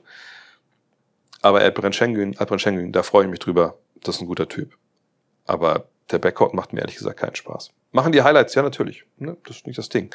Jane Green, geiler Springer auch, aber für mich, in meinem Empfinden, wie ich Basketball sehen möchte, machen sie mir keinen Spaß. Oder wenn dann wirklich nur sehr, sehr punktuell. Saat fragt, ich will die Frage etwas anders formulieren, okay? Ist Franz Wagner das, was die deutsche NBA und Basketball-Community gebraucht hat und kann er aufgrund seines Potenzials einen Hype in Deutschland auslösen, ähnlich wie Dirk damals? Ähm, ich glaube, jede jedes Basketballland freut sich über einen Spieler wie Franz Wagner. Franz Wagner ist einer der besten jungen Spieler in der NBA. Er gehört in den Dunstkreis des All-Star Games.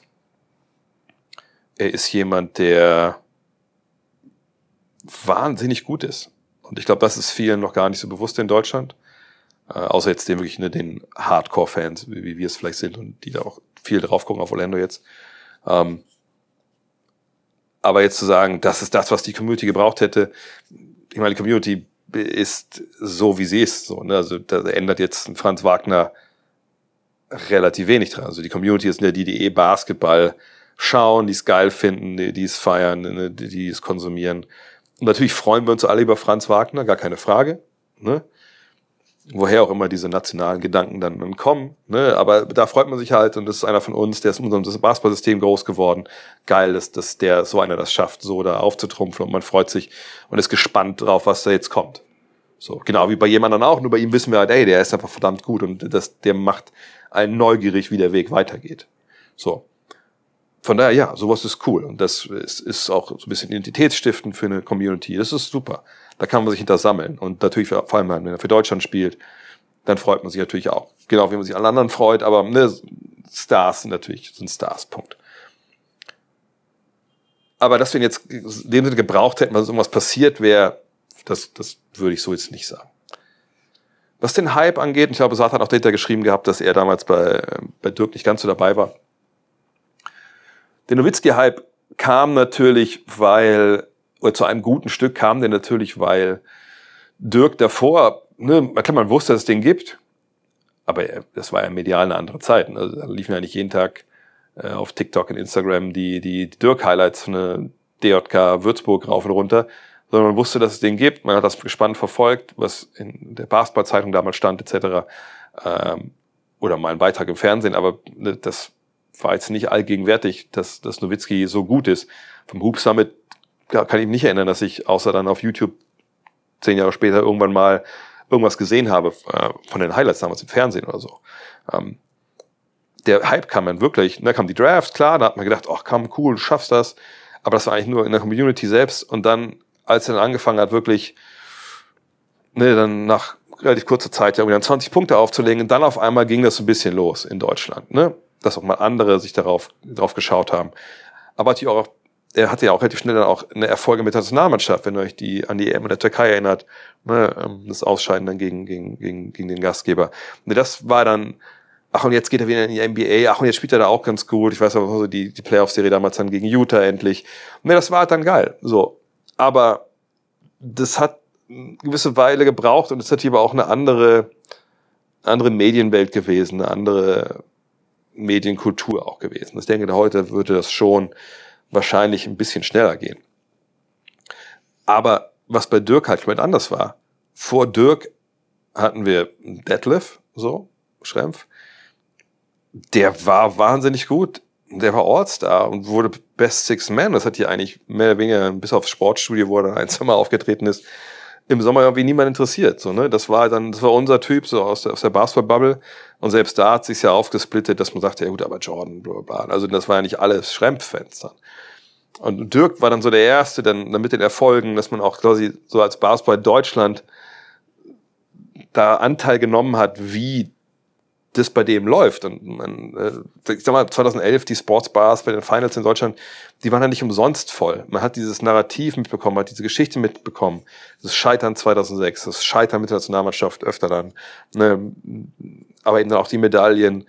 Das, das, das schreibe ich auch in meinem Buch. Ne? Dirk, wir alle haben uns halt den Dirk gesehen und, und, und wollten den als Freund haben und als Kumpel und mit dem sprechen über Basketball. Ähm, aber davor war eben ein relatives Loch, weil Schrempf halt hier in Deutschland nicht präsent war, nur wenig Nationalmannschaft gespielt hat und einfach eine andere Zeit das war, ohne Internet etc.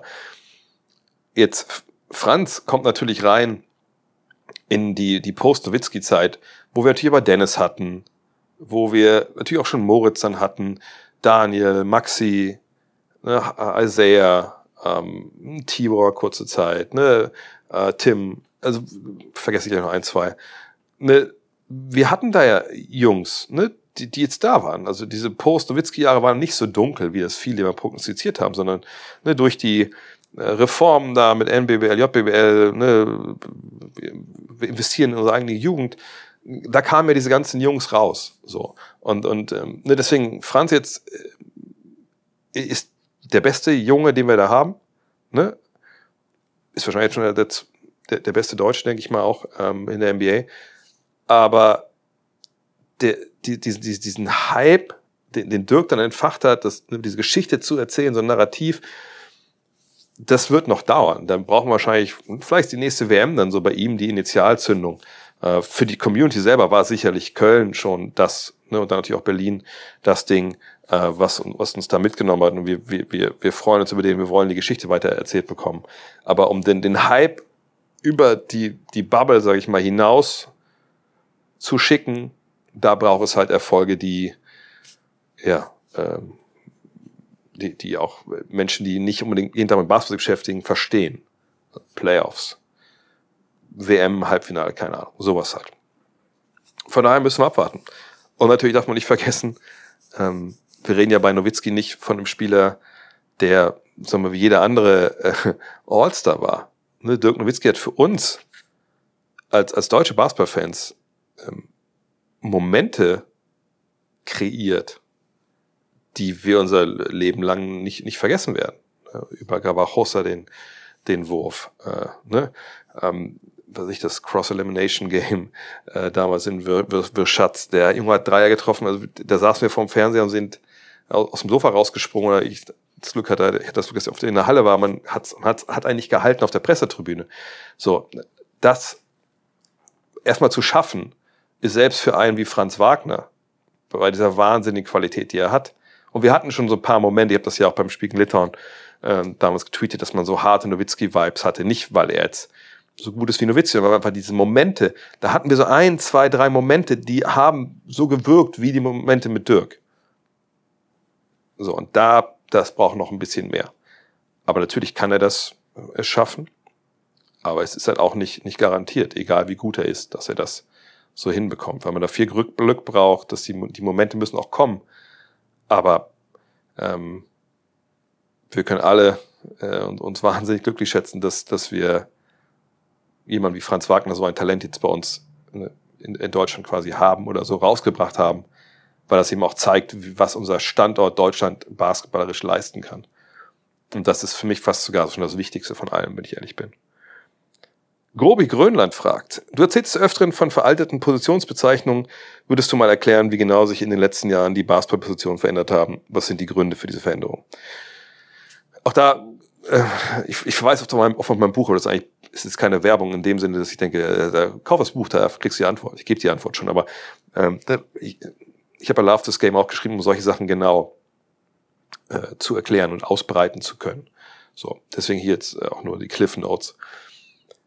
Es gab mal eine Zeit, da hat quasi hier in den USA, wenn wir die Presse angefangen, okay, müssen wir ein bisschen immer definieren, so, wir haben den Point Guard, der bringt den Ball, einen Shooting Guard, das ist dann auch ein kleinerer Spieler, aber der wirft halt mehr, der dribbelt nicht so viel, der zieht das Spiel nicht so auf, der Point Guard ist ja der Floor General, der das Spiel organisiert. Dann aber ein Small Forward, das ist dann eigentlich ein größerer Guard, der auch werfen kann, aber auch ein bisschen mehr rebounden schon muss, weil er halt länger ist. Ähm, und ganz, ganz wenig vielleicht Playmaking. Dann haben wir den Power Forward, das ist eigentlich ein kleinerer Center, der reboundet, vielleicht blockt er mal einen Wurf, ist eher so für, für, für, fürs Grobe zuständig. Und dann haben wir den Center, das ist der längste Spieler auf dem Feld, ne, der beschützt den Korb, der spielt im Low Post. Ja, so haben wir das dann. Und das Denken ist aber ähm, in dem Sinne veraltet, weil diese Spezialisierung in diesen verschiedenen Kategorien, die gibt's eigentlich so nicht mehr. Eigentlich, wenn man ehrlich sagt man heutzutage, man hat äh, nicht mal mehr einen Point Guard eigentlich. Man hat eigentlich einen Ballhändler, also jemand, der den Ball nach vorne bringt, den Ball in der Hand hat und die Offensive startet.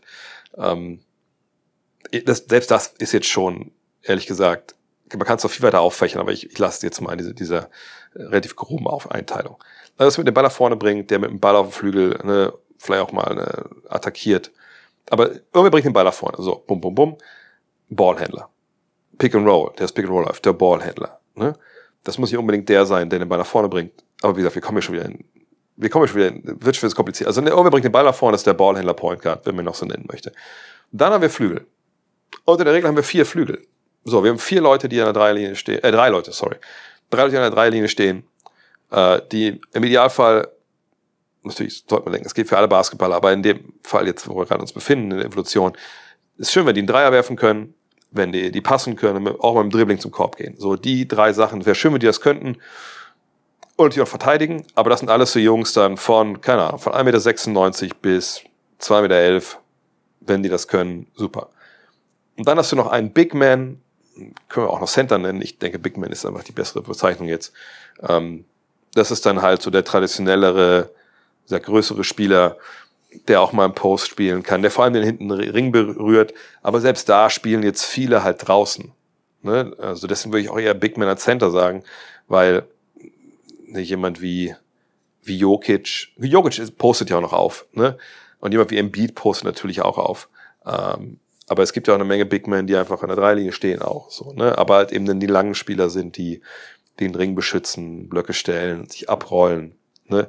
Ihr merkt, also eigentlich, eigentlich, wenn man ganz ehrlich ist, sind wir ganz kurz vor dem Punkt, wo diese starren Bezeichnungen, selbst Big Men, eigentlich nicht mehr das abbilden, wirklich was, was man sieht. Also ich glaube, wir werden relativ bald an den Punkt kommen, wo es irgendwann nur noch darum geht, ja, obwohl ich weiß gar nicht, werden wir irgendwann an den Punkt kommen, wo wir das, das beschreiben, was der halt macht. Also zum Beispiel Pick-and-Roll-Ballhändler, das ist ja dann auch nicht unbedingt eine umfassende Beschreibung für, für alles, was dann ein Spieler macht. Es kann auch gut sein, dass der halt, äh, wenn er das Pick-and-Roll nicht selber läuft, auch mal in der Ecke steht, eigentlich ein Dreierschütze ist, nur ne, ein Big Man kann natürlich, äh, klar, ein abrollender Big Man sein, aber wenn er auch Dreier werfen kann, dann, dann poppt der auch mal raus. Also es wird, glaube ich, super schwer sein, irgendwann demnächst wirklich Bezeichnungen zu finden für gewisse Spielertypen oder generell für die fünf auf dem Feld, die dem hundertprozentig gerecht werden. Das ist jetzt eigentlich schon, schon super, super schwierig. Von daher, wahrscheinlich ist momentan die Einteilung, die es am, am leichtesten macht und die vielleicht am ehesten reflektiert, ist Ballhändler, Flügel, Big Man. Aber das ist dann auch keine, keine, keine tolle Bezeichnung. Aber es gibt eben Point Guard, Shooting Guard, Small Forward, Power Forward, Center nicht mehr. Und wenn ich da verspreche, dass das ähm, veraltet ist, dann muss ich sagen, ja, das sind halt die veralteten ähm, Bezeichnungen. Das, da ist man jetzt weiter. Christoph fragt, Randall, Brunson und Barrett, Linkshänder bei den Knicks. Gibt es beim Basketball Unterschiede im Verteidigen von Linkshändern gegenüber Rechtshändern? Hättest du mal eine All-Time Starting Five von Lefties? Ja, bei Linkshändern ist es halt so, na, zum einen ist natürlich immer überraschend, weil so viele Linkshänder triffst du dann irgendwie nicht. Ne, wenn, die, wenn du eigentlich mal davon ausgehst, da attackiert einer mit seiner rechten Hand, obwohl natürlich auch viele Rechtshänder mit links attackieren manchmal, aber ne, das ist so ein bisschen so das Umdenken muss man da machen. Ähm, wenn man Würfe blocken will und man merkt, ach krass, er hat ja eigentlich die andere Hand jetzt oben, äh, da muss man auch drauf reagieren. Allerdings fand ich es jetzt generell eigentlich auch jetzt früher ab einem gewissen Punkt auch nicht so wirklich super entscheidend, weil ab einem gewissen Punkt muss man mit beiden Händen halt auch, auch zum Korb gehen können. Ähm, klar, der Wurf, du wirfst ja in der Regel dann, wenn du nicht gerade einen Korbleger machst, mit deiner starken Hand da, ne, wenn man ein bisschen rübergreifen muss, äh, oder nicht rübergreifen muss, ist vielleicht was anderes dann, ne, äh, man Würfe blockt. Aber alles in allem ist es ein bisschen der Überraschungseffekt vielleicht. Aber das fand ich zumindest immer persönlich, hat mich irgendwann nicht so wirklich dann gestört. Ne, klar, wenn man, äh, was weiß ich, stellenweise dachte, okay, der ist Rechtshänder, okay, ich mache jetzt mal die linke Hand dem auf, dass er damit zum Korb gehen kann. Da kann er sicherlich nicht so gut. Und dann war das ein Linkshänder, dann sah er ein bisschen blöder aus, aber wie gesagt, einem gewissen Punkt äh, ist das dann eher zu negieren. Ähm, aber es gab ein paar wahnsinnig gute äh, Linkshänder und ich habe ja auch mir meine Top 5 mit dem sechsten Mann noch rausgeschrieben. Point Guard hatte ich erst äh, Tiny Archibald, aber James Harden ist natürlich auch ein Point Guard. Ich, und hier nehme ich die alten Positionen, weil einfach bei diesen Fragen finde ich es immer, ähm, ja, äh, also außer es wird irgendwer jetzt, irgendwer würde rausfallen, der der, der nicht richtig reinpasst, obwohl einer fällt raus auf Nummer 6, aber das ist halt ein Big Man. Ähm, deswegen mache ich das schummelig so ein bisschen, aber in dem Fall, also Harden auf der 1 würde ich nehmen. Ich würde Manu Ginobili nehmen. Also zwei wahnwitzig kreative Spieler natürlich dann mit dem Ball in der Hand. Dann auf Small Forward, da weiß jeder, wer da steht. Das ist Chris Mullen. Ne? Wahnsinnig guter Schütze, mein Lieblingsspieler all time. Chris Bosch war oder ist Linkshänder, äh, wäre dann so mein, mein Power Forward, Anführungszeichen. Und auf Center hatte ich erst David Robinson stehen. Der ist aber dann auf äh, die Six-Man-Position gerutscht, weil Bill Russell Linkshänder war. Und da müssen wir nicht drüber reden. Der Mann, der elf Titel gewonnen hat, der, der beste, größte Gewinner aller Zeiten äh, im, Weltbasketball, der muss natürlich, oh, Weltbasketball weiß ich nicht, aber zumindest in der NBA, der muss natürlich äh, auf die Center-Position. Kommen wir zu den letzten paar Fragen hier äh, aus der Kategorie Sonstiges. Der Christian Weber fragt, was glaubst du, wie sich das Shoe-Game in der NBA weiterentwickeln wird? Zuletzt ist Puma mit Spielern wie Dennis oder LaMelo Ball an den Start, gegangen. Daneben gibt es noch Under Armour, Adidas, Jordan Brand und natürlich Nike. Wer wird deiner Meinung nach langfristig die Herrschaft haben? Ich bin vielleicht auch ein bisschen zu alt schon mittlerweile, um, um zu bewerten, was so, so in ist momentan an Schuhen. Ähm, also gerade was die Performance-Schuhe angeht. Allerdings gucke ich natürlich immer auch drauf und selbst, vor allem wenn ich in den USA bin, dann gehe ich natürlich schon ein, zwei Mal irgendwie zu Footlocker oder so und schaue mir mal, ähm, oder Foot Action gibt's ja auch in Champs und schaue mir da mal an, was so jetzt gerade auch State of the Art ist.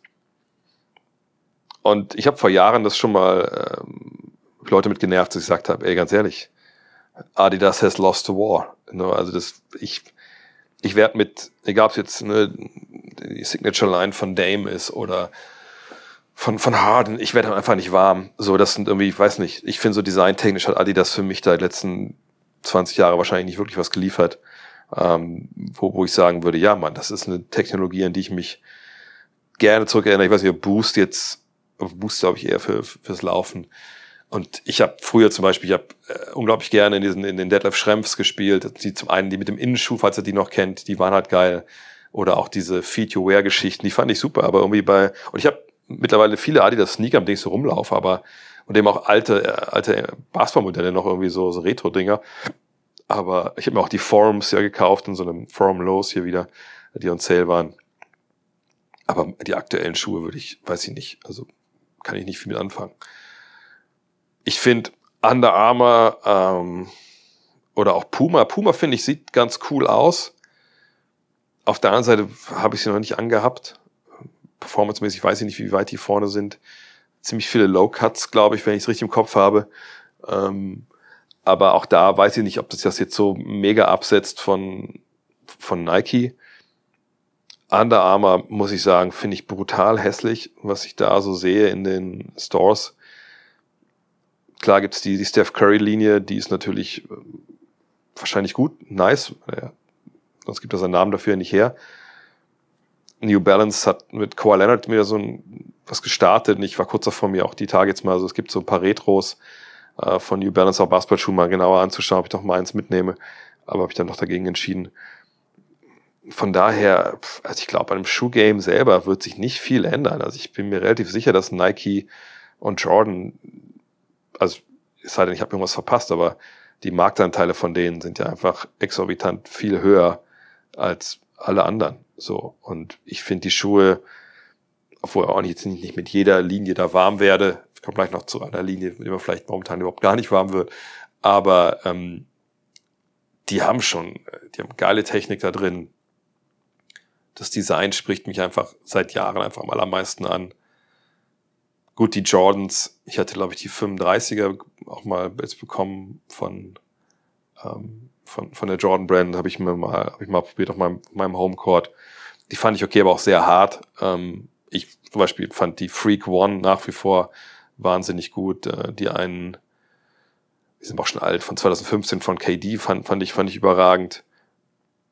Die Kyries, die wir damals bekommen haben, auch bei so einem 2K-Trip, die fand ich jetzt nicht so gut. Aber das ist ja auch viel Subjektives. Nee, ich denke, Nike ist da eigentlich ehrlich gesagt nicht einzuholen. Ich, ich kann mir nicht, ich kann mir keinen keinen Weg vorstellen, wie Nike diese, diese Vorherrschaft in Zusammenarbeit mit der Jordan Brand abgibt. Es sei denn, die fangen an, totalen Scheiß zu produzieren, aber das sehe ich einfach nicht. Und die anderen probieren, ein Stück vom Kuchen abzukriegen. Aber ich, ich denke, Nike und die Jordan Brand sind da too big to fail. Ähm, das ist ja auch so ein selbstbefeuerndes System. Ne? Die, die größten Stars, bis auf vielleicht mal Ausnahmen wie Curry oder so, sind natürlich bei Nike. Die sind da, weil äh, Jordan und andere Nike-Athleten es vorher waren. Ne, und ich glaube, sowas wie, wie Converse, die ja in den 80ern dann eigentlich führend waren, dass die so krass einbrechen, das wird, glaube ich, Nike einfach nicht passieren, weil sie einfach da ähm, ja einfach nach wie vor einen sehr, sehr guten Job machen. Henning fragt, nimm uns doch mal mit durch einen normalen Tagesablauf in LA. Ja, ist nicht so spannend. Also heute bin ich um komme gleich noch zu, um halb, äh, ne, hab ich um zehn vor sechs aufgestanden, habe dann super schnell gefrühstückt bis Viertel nach, damit ich dann äh, mit, mit Jan heute einen Call machen konnte, weil wir jetzt gucken müssen nach dem ersten Jahr The Magazine, äh, was eigentlich alles gekostet hat und so. Und das war ein, leider ein eher negativer ähm, Call, man kann gleich nochmal erzählen. Ähm, dann war direkt Hall of Game heute, Pete Maravich haben wir aufgenommen, mit einigen technischen Problemen auf Oles Seite, aber Gott sei Dank haben wir die dann hinbekommen, dann war die Aufnahme smooth. Das war eine sehr, sehr geile Folge. Ähm, da könnt ihr euch drauf freuen, wenn ihr da Abonnenten seid. Ähm, jetzt nehme ich den Fragen-Podcaster auf. Dann äh, muss ich sagen, gucke ich die ganze Zeit äh, eigentlich immer auf mein, mein Handy. Denn ähm, ich hatte ja gestern dann nach dem Spiel gegen LA, äh, von LA das Glück, dass ich dann äh, Dennis abfangen konnte. Ähm, und wir, wir kurz gequatscht haben äh, und er gesagt hat, ja, wir machen, wir kriegen das hin dieses Mal. Äh, und sein Bruder meldet sich bei mir, der macht mir jetzt ein bisschen die, koordiniert ein bisschen die, die äh, Termine, dass wir uns zu einem Podcast treffen können. Das ist dann äh, so der, der Plan jetzt für die nächsten Tage, das noch durchzukriegen natürlich. Würde ich auch mit Dean noch einen, Premium-Podcast aufnehmen, wenn wir schon mal beide in der gleichen Stadt sind. Ähm, ja, und jetzt aber gleich nach der Aufnahme mixe ich dann erstmal den Fragen-Podcast ab. Dann äh, setze ich mich an vielleicht eine Stunde oder zwei, wie spät haben wir es denn jetzt? Ja, zwölf. Erstmal ging das Essen, okay. Dann setze ich mich eine Stunde oder zwei nochmal an, ähm, an, ans, ans neue Magazine. Äh, da muss ich dran arbeiten. Und dann, ähm, ja, dann ist es zwei, oder sagen wir mal, was drei. Dann wird es auch schon fast wieder Zeit, rüber zu gehen in die Crypto.com Arena. Also das Spiel heute, glaube ich, auch um 19 Uhr. Sprich, so 17 Uhr bin ich dann meistens an der Arena, hole mal Akkreditierung ab, gehe rein.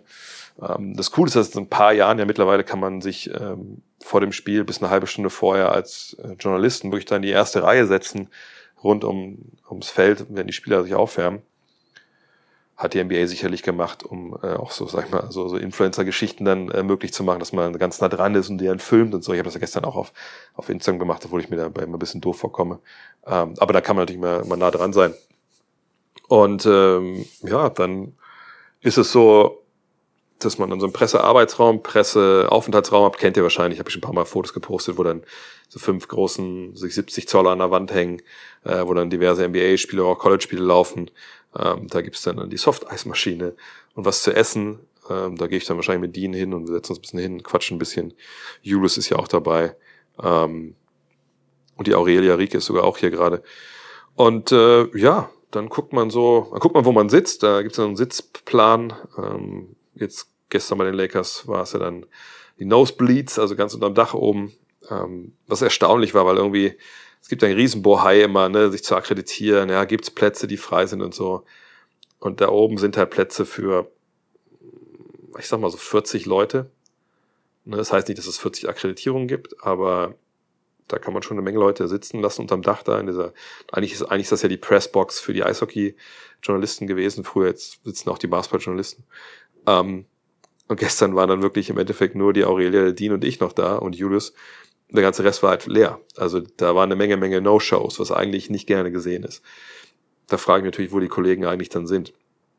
Allerdings kann es auch sein, dass manche Kollegen, wenn sie sehen, wir sitzen unterm Dach, ähm, einfach auch sagen, ja gut, okay, dann komme ich hierher, dann äh, hole ich vorm Spiel vielleicht ein, zwei Stimmen, je nachdem, für wen die halt arbeiten, ob das dann aktuell ist oder nicht. Und manche sitzen einfach auch dann im Pressearbeitsraum, der ist dann neben dem Media Dining, äh, ein extra Raum und vielleicht gucken die Spiele einfach da auf dem Fernseher, weil du es dann besser sehen kannst als da oben und äh, schreiben dann da vielleicht auch direkt ihre Artikel, je nachdem, ob die online arbeiten oder nicht.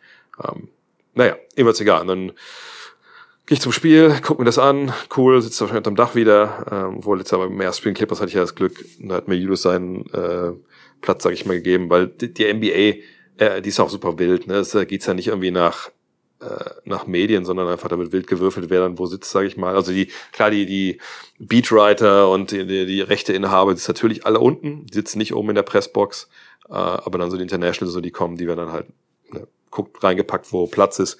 Da guckt aber jetzt keiner, wer, ist jetzt wichtiger oder so. Also gestern Abend zum Beispiel bei uns da oben neben mir hätte eigentlich der Kollege und eine Kollegin, glaube ich, vom, vom Guardian gesessen. Die war dann aber auch nicht da. Naja, jeweils, dann gucken wir das Spiel an.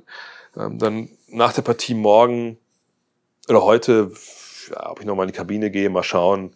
Ich finde das immer so blöde, wenn man da so rumsteht, einfach nur ein bisschen gafft, wenn man jetzt selber keinen Auftrag hat. Den habe ich ja jetzt einfach nicht. Ähm, und da jetzt mich, mich dahin zu stellen mit dem Handy irgendwie zwei Minuten irgendjemand auszufragen äh, nach dem Spiel, den ich nicht, den ich nicht kenne, wo ich auch, es ist jetzt kein Content, den ich brauche, ne, dass ich lieber die Kollegen das machen die dann vielleicht wirklich das für ihr Instagram-Account machen oder keine Ahnung. Ähm, von daher, ja, nach dem Spiel, dann trifft man sich wahrscheinlich noch unten im, im Pressearbeitsraum und dann geht's äh, vielleicht mal raus. Gestern haben wir noch eine Cola getrunken, dann äh, keine Cola, eine Sprite äh, und sind dann halt nach Hause. gestern war, kam noch mal hinzu, dass dann nach dem Spiel es so war, dass ähm, ein Kollege von der DPA, der da war, der hat irgendwie auch dann mal gefragt äh, beim, äh, beim Scott, heißt Scott Tomlin, dem Pressemann der Mavs, ob denn Maxi Kleber dabei ob er mal rauskommen könnte, weil es wären ein paar deutsche Journalisten da. Und dann wurde Maxi auch einmal rausgeschickt, da habe ich noch kurz mit ihm einmal über hat er den Namen von dem Buch von Neil deGrasse Tyson gesagt, was er mir empfohlen hatte. Ähm, das habe ich mir auch direkt heute dann bestellt. Äh, und äh, wir haben noch kurz über ein, zwei andere Sachen gesprochen, die wieder nichts mit Basketball zu tun haben. Also ich glaube, mit Maxi und ich fangen bald, glaube ich, so ein äh, Wissenschaftspodcast an. Äh, über, reden über irgendwelche wilden Multiverse-Videos äh, von Steve Carroll, die wir auf, äh, die wir auf YouTube geglotzt haben. Ähm, naja, dann habe ich nur verabschiedet und alles gut gewünscht. Und dann bin ich, äh, wollte ich eigentlich rüber zu, zu Dennis äh, gehen in die Kabine. Dann hatte ich aber schon gesehen, dass, ähm, ich weiß gar nicht, wer meinte dann, ey, der Dennis läuft da vorne schon.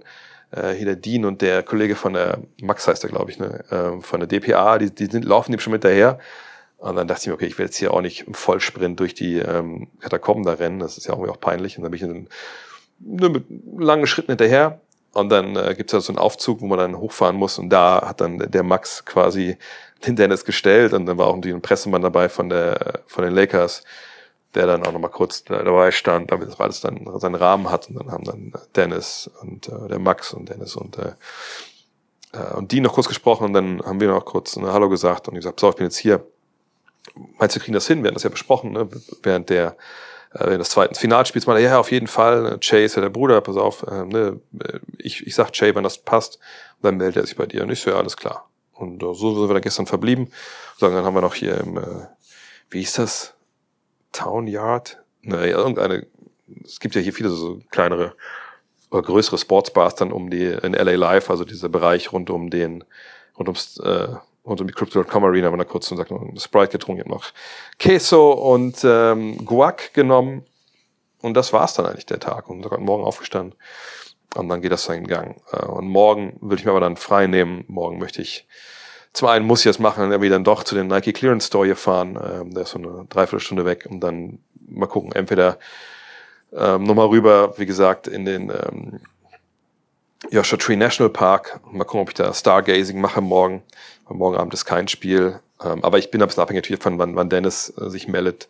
Und das kann natürlich gut sein, dass er ähm, dann morgen was machen will. Und dann fällt das natürlich auch alles flach. Von daher mal gucken. Ja, das, das war das dazu. Äh, und dann die letzte Frage äh, von MFG. Was hat Jason Tatum verbrochen, dass Jordan, also die Jordan Brand ihm so eine Signature Sneaker baut? Ja, ich weiß nicht, ob ihr die Fotos gesehen habt. Ich war auch ein bisschen geschockt. Ähm, Ne? Also ich habe diesen dieses Colorway, Colorway gesehen mit diesem, mit, mit diesem Rot, was da rumläuft und, und so ein bisschen glänzt. Das fand ich schon arg schwierig. Ähm, das ist nicht so der Style, der mich so anspricht.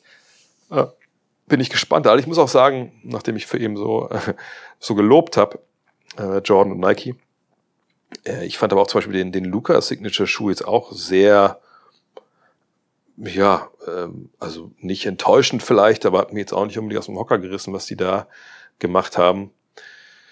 Und es ist natürlich auch irgendwie auch ein, das Kaufargument. Ich meine, die allerwenigsten ziehen sich ja die Schuhe an und, und zocken erstmal eine Runde, wo das ja ein paar Läden hier geht, dass man so ein bisschen erstmal probiert. Ähm, also ich weiß nicht, ich glaube nicht, dass sich viele von diesem, von diesem Schuh verkaufen. Und die Frage ist ein bisschen, inwiefern Jason Tatum da jetzt Einfluss hatte. Ich musste immer diese Folge von den Simpsons denken, ich weiß nicht, wer die kennt wo, äh, was ist das, ist das, glaube ich, der verlorene Bruder von Homer, äh, der dann bei so einer Autofabrik gearbeitet hat und dann irgendwie Homer designt ihm ja ein Auto, äh, und dann äh, soll das so die geilste Karre werden, die, die sind mega verkaufen, dann ist das natürlich so ein Homer-Mobil, was halt dann total also glaube ich, der Bruder pleite, das ist schon Ewigkeiten her, dass ich das gesehen habe. Aber ne, da, was ich mit illustrieren will, ist, ne, wenn du einen Designer hast bei Nike und, und du hast eine gewisse Vision, wie der Schuh aussehen soll, und dann hast du aber den Athleten, der vielleicht auch nochmal ne, viel Mitspracherecht hat. Das ist halt die Frage, ne? Also hat es der, wollte Tatum, dass es genauso aussieht, und sonst macht er das nicht? Äh, hat dann den Designer überstimmt oder hat der Designer irgendwie diese Ideen gehabt und Nike meinte, ja, ja, so läuft das, mach dir keine Sorgen, die Technik ist super. Ähm, keine Ahnung. Auf jeden Fall sieht's nicht geil aus für meine Begriffe. Ähm, aber das heißt nicht, dass der Schuh schlecht ist. Ähm, ich bin mal sehr gespannt, wie der, wie der ankommt, weil jetzt noch Sachen zu ändern ist wahrscheinlich ein bisschen spät. weil ähm, das sicherlich alles schon eingestellt ist und die Maschinen schon laufen. Ähm, aber also ich weiß, dass ich damals bei LeBron, beim LeBron 4 war ich ja eingeladen bei Nike in Beaverton. Äh, und da war eigentlich schon klar, wenn ich es richtig erinnere, dass die meinten damals, sie wollten dieses Phone-Site wieder aufnehmen, was ja jahrelang brach lag, diese Technologie, und wollten dann aber ähm, dann so Schlitze reinschneiden, damit das nicht so starr war wie früher. Äh, und dass das aber eigentlich, ne, das war eigentlich schon fertig und LeBron hat dann nur noch ein bisschen mitgearbeitet so ne, an den Feinheiten, Details. Ähm, aber ich glaube, wenn jemand wie LeBron oder jemand wie Tatum sagt, nee, das ist totale Scheiße, das, das, damit kann ich nicht spielen, dass die Schule wahrscheinlich dann doch nicht so entwickelt werden. Aber wer weiß, äh, wie gesagt, es gut aussehen, tun die nicht. Aber mal gucken, wie es dann äh, am Ende ist, wenn man die mal in der Hand hat. Ja, ansonsten, also ich hatte eben ja, darüber gesprochen, heute gab es den Call mit, äh, mit Jan, weil natürlich jetzt, das, jetzt kommen natürlich am Ende des Jahres diese Sachen, die nicht so erfreulich sind oder Anfang des neuen Jahres, so mit der Kassensturz und Bilanz und, und, und was machen wir mit der Steuer und was haben wir überhaupt für Gewinne gemacht, was müssen wir denn versteuern und so. Und ähm, da gab es so ein paar unerfreuliche Geschichten, ja, für die wir natürlich irgendwie auch nichts konnten. Ähm, ne, zum einen, das Papier immer teurer wurde in dem Jahr, was ich ja schon gesagt hatte, dass wir natürlich ne, da darauf achten müssen. Das hat jetzt echt arg ins Kontor geschlagen, ähm, wie teuer das dann doch wurde im Nachhinein. Der Druck war dann auch teurer, äh, als wir das ge vielleicht ge geplant hatten. Versand, äh, da gab es eine Menge Probleme, also nur mal so als äh, ein kurzer Einblick. Also wenn wir alle Hefte, ne, die ja dann kommen, die werden an einem Tag ja dann von Versanddienstleister ne, 5000 oder 4000 Stück werden einen Tag wuff, verschickt und dann ist das halt für die natürlich auch cool. Ne, dann wissen die genau, die Ware kommt dann und dann, da stehen ihre Leute da und zack, zack, zack. Und das kostet einen gewissen Betrag. Aber wenn natürlich dann, äh, keine Ahnung, äh, viele Retouren gibt, wenn äh, ne, die Post vielleicht ewig dauert und wir schicken dann Sachen extra raus, damit die Kunden trotzdem zufrieden sind und dann kommen die doppelt an. Für jede Retour kostet halt viermal so viel wie ne, der, die Verschickung von dem an dem Originaltag. So, äh, das ist natürlich ähm, dann ja äh, auch so, so ein Punkt. Dann die Verpackungen waren auch da. Ne, ist ja auch Pappe, Papier ne, teurer als das eigentlich gedacht war so dass wir da jetzt am ersten Jahr wahrscheinlich auch ähm, gar nicht wirklich, also gewinnmäßig rauskommen im Sinne von, dass wir jetzt da großes Plus gemacht hätten, sondern ja, wir werden einfach äh, wahrscheinlich bei, bei, bei Null sein, weil natürlich auch so ein bisschen noch jetzt, und deswegen sage ich das ja auch jedes Mal, ähm, dass natürlich auch so ein bisschen wie so ein Damoklesschwert über uns äh, schwebt, verlängern denn jetzt alle, die ihre Start Next Abos äh, abgeschlossen haben für ein Jahr, verlängern die die denn jetzt oder machen sie sich neue Abos oder laufen die Abos jetzt alle aus? Ja, deswegen versuche ich das ja eigentlich, ich müsste es noch viel mehr erzählen wahrscheinlich. Ähm, ne? Bitte verlängert eure Abos, dann wir wissen, dass das Geld von denen nächstes Jahr wieder kommt.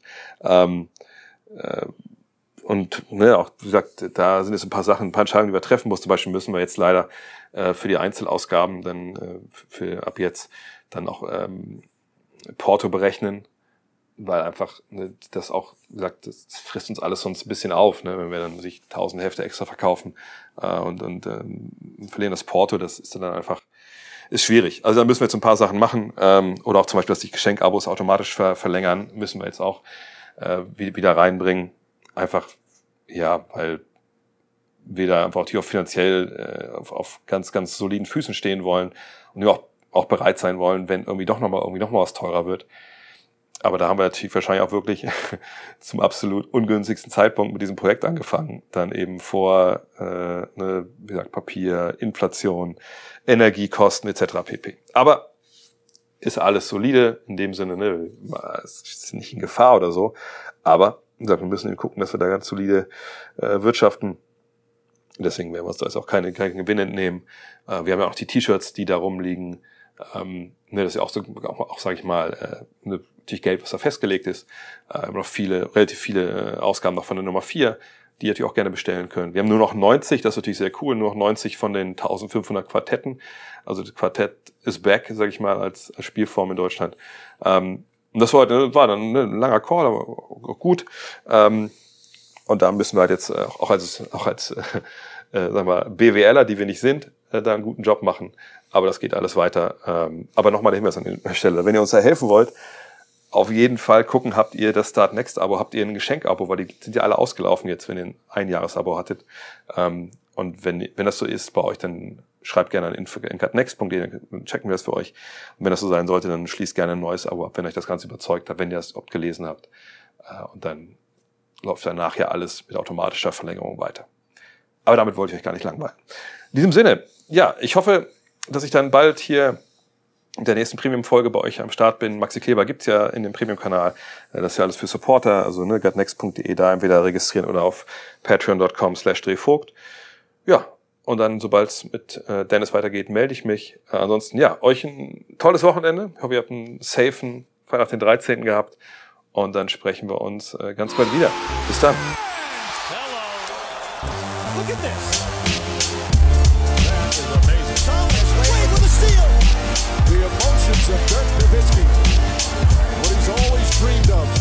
Hoping to have another chance after the bitter loss in 2006. Watch the play.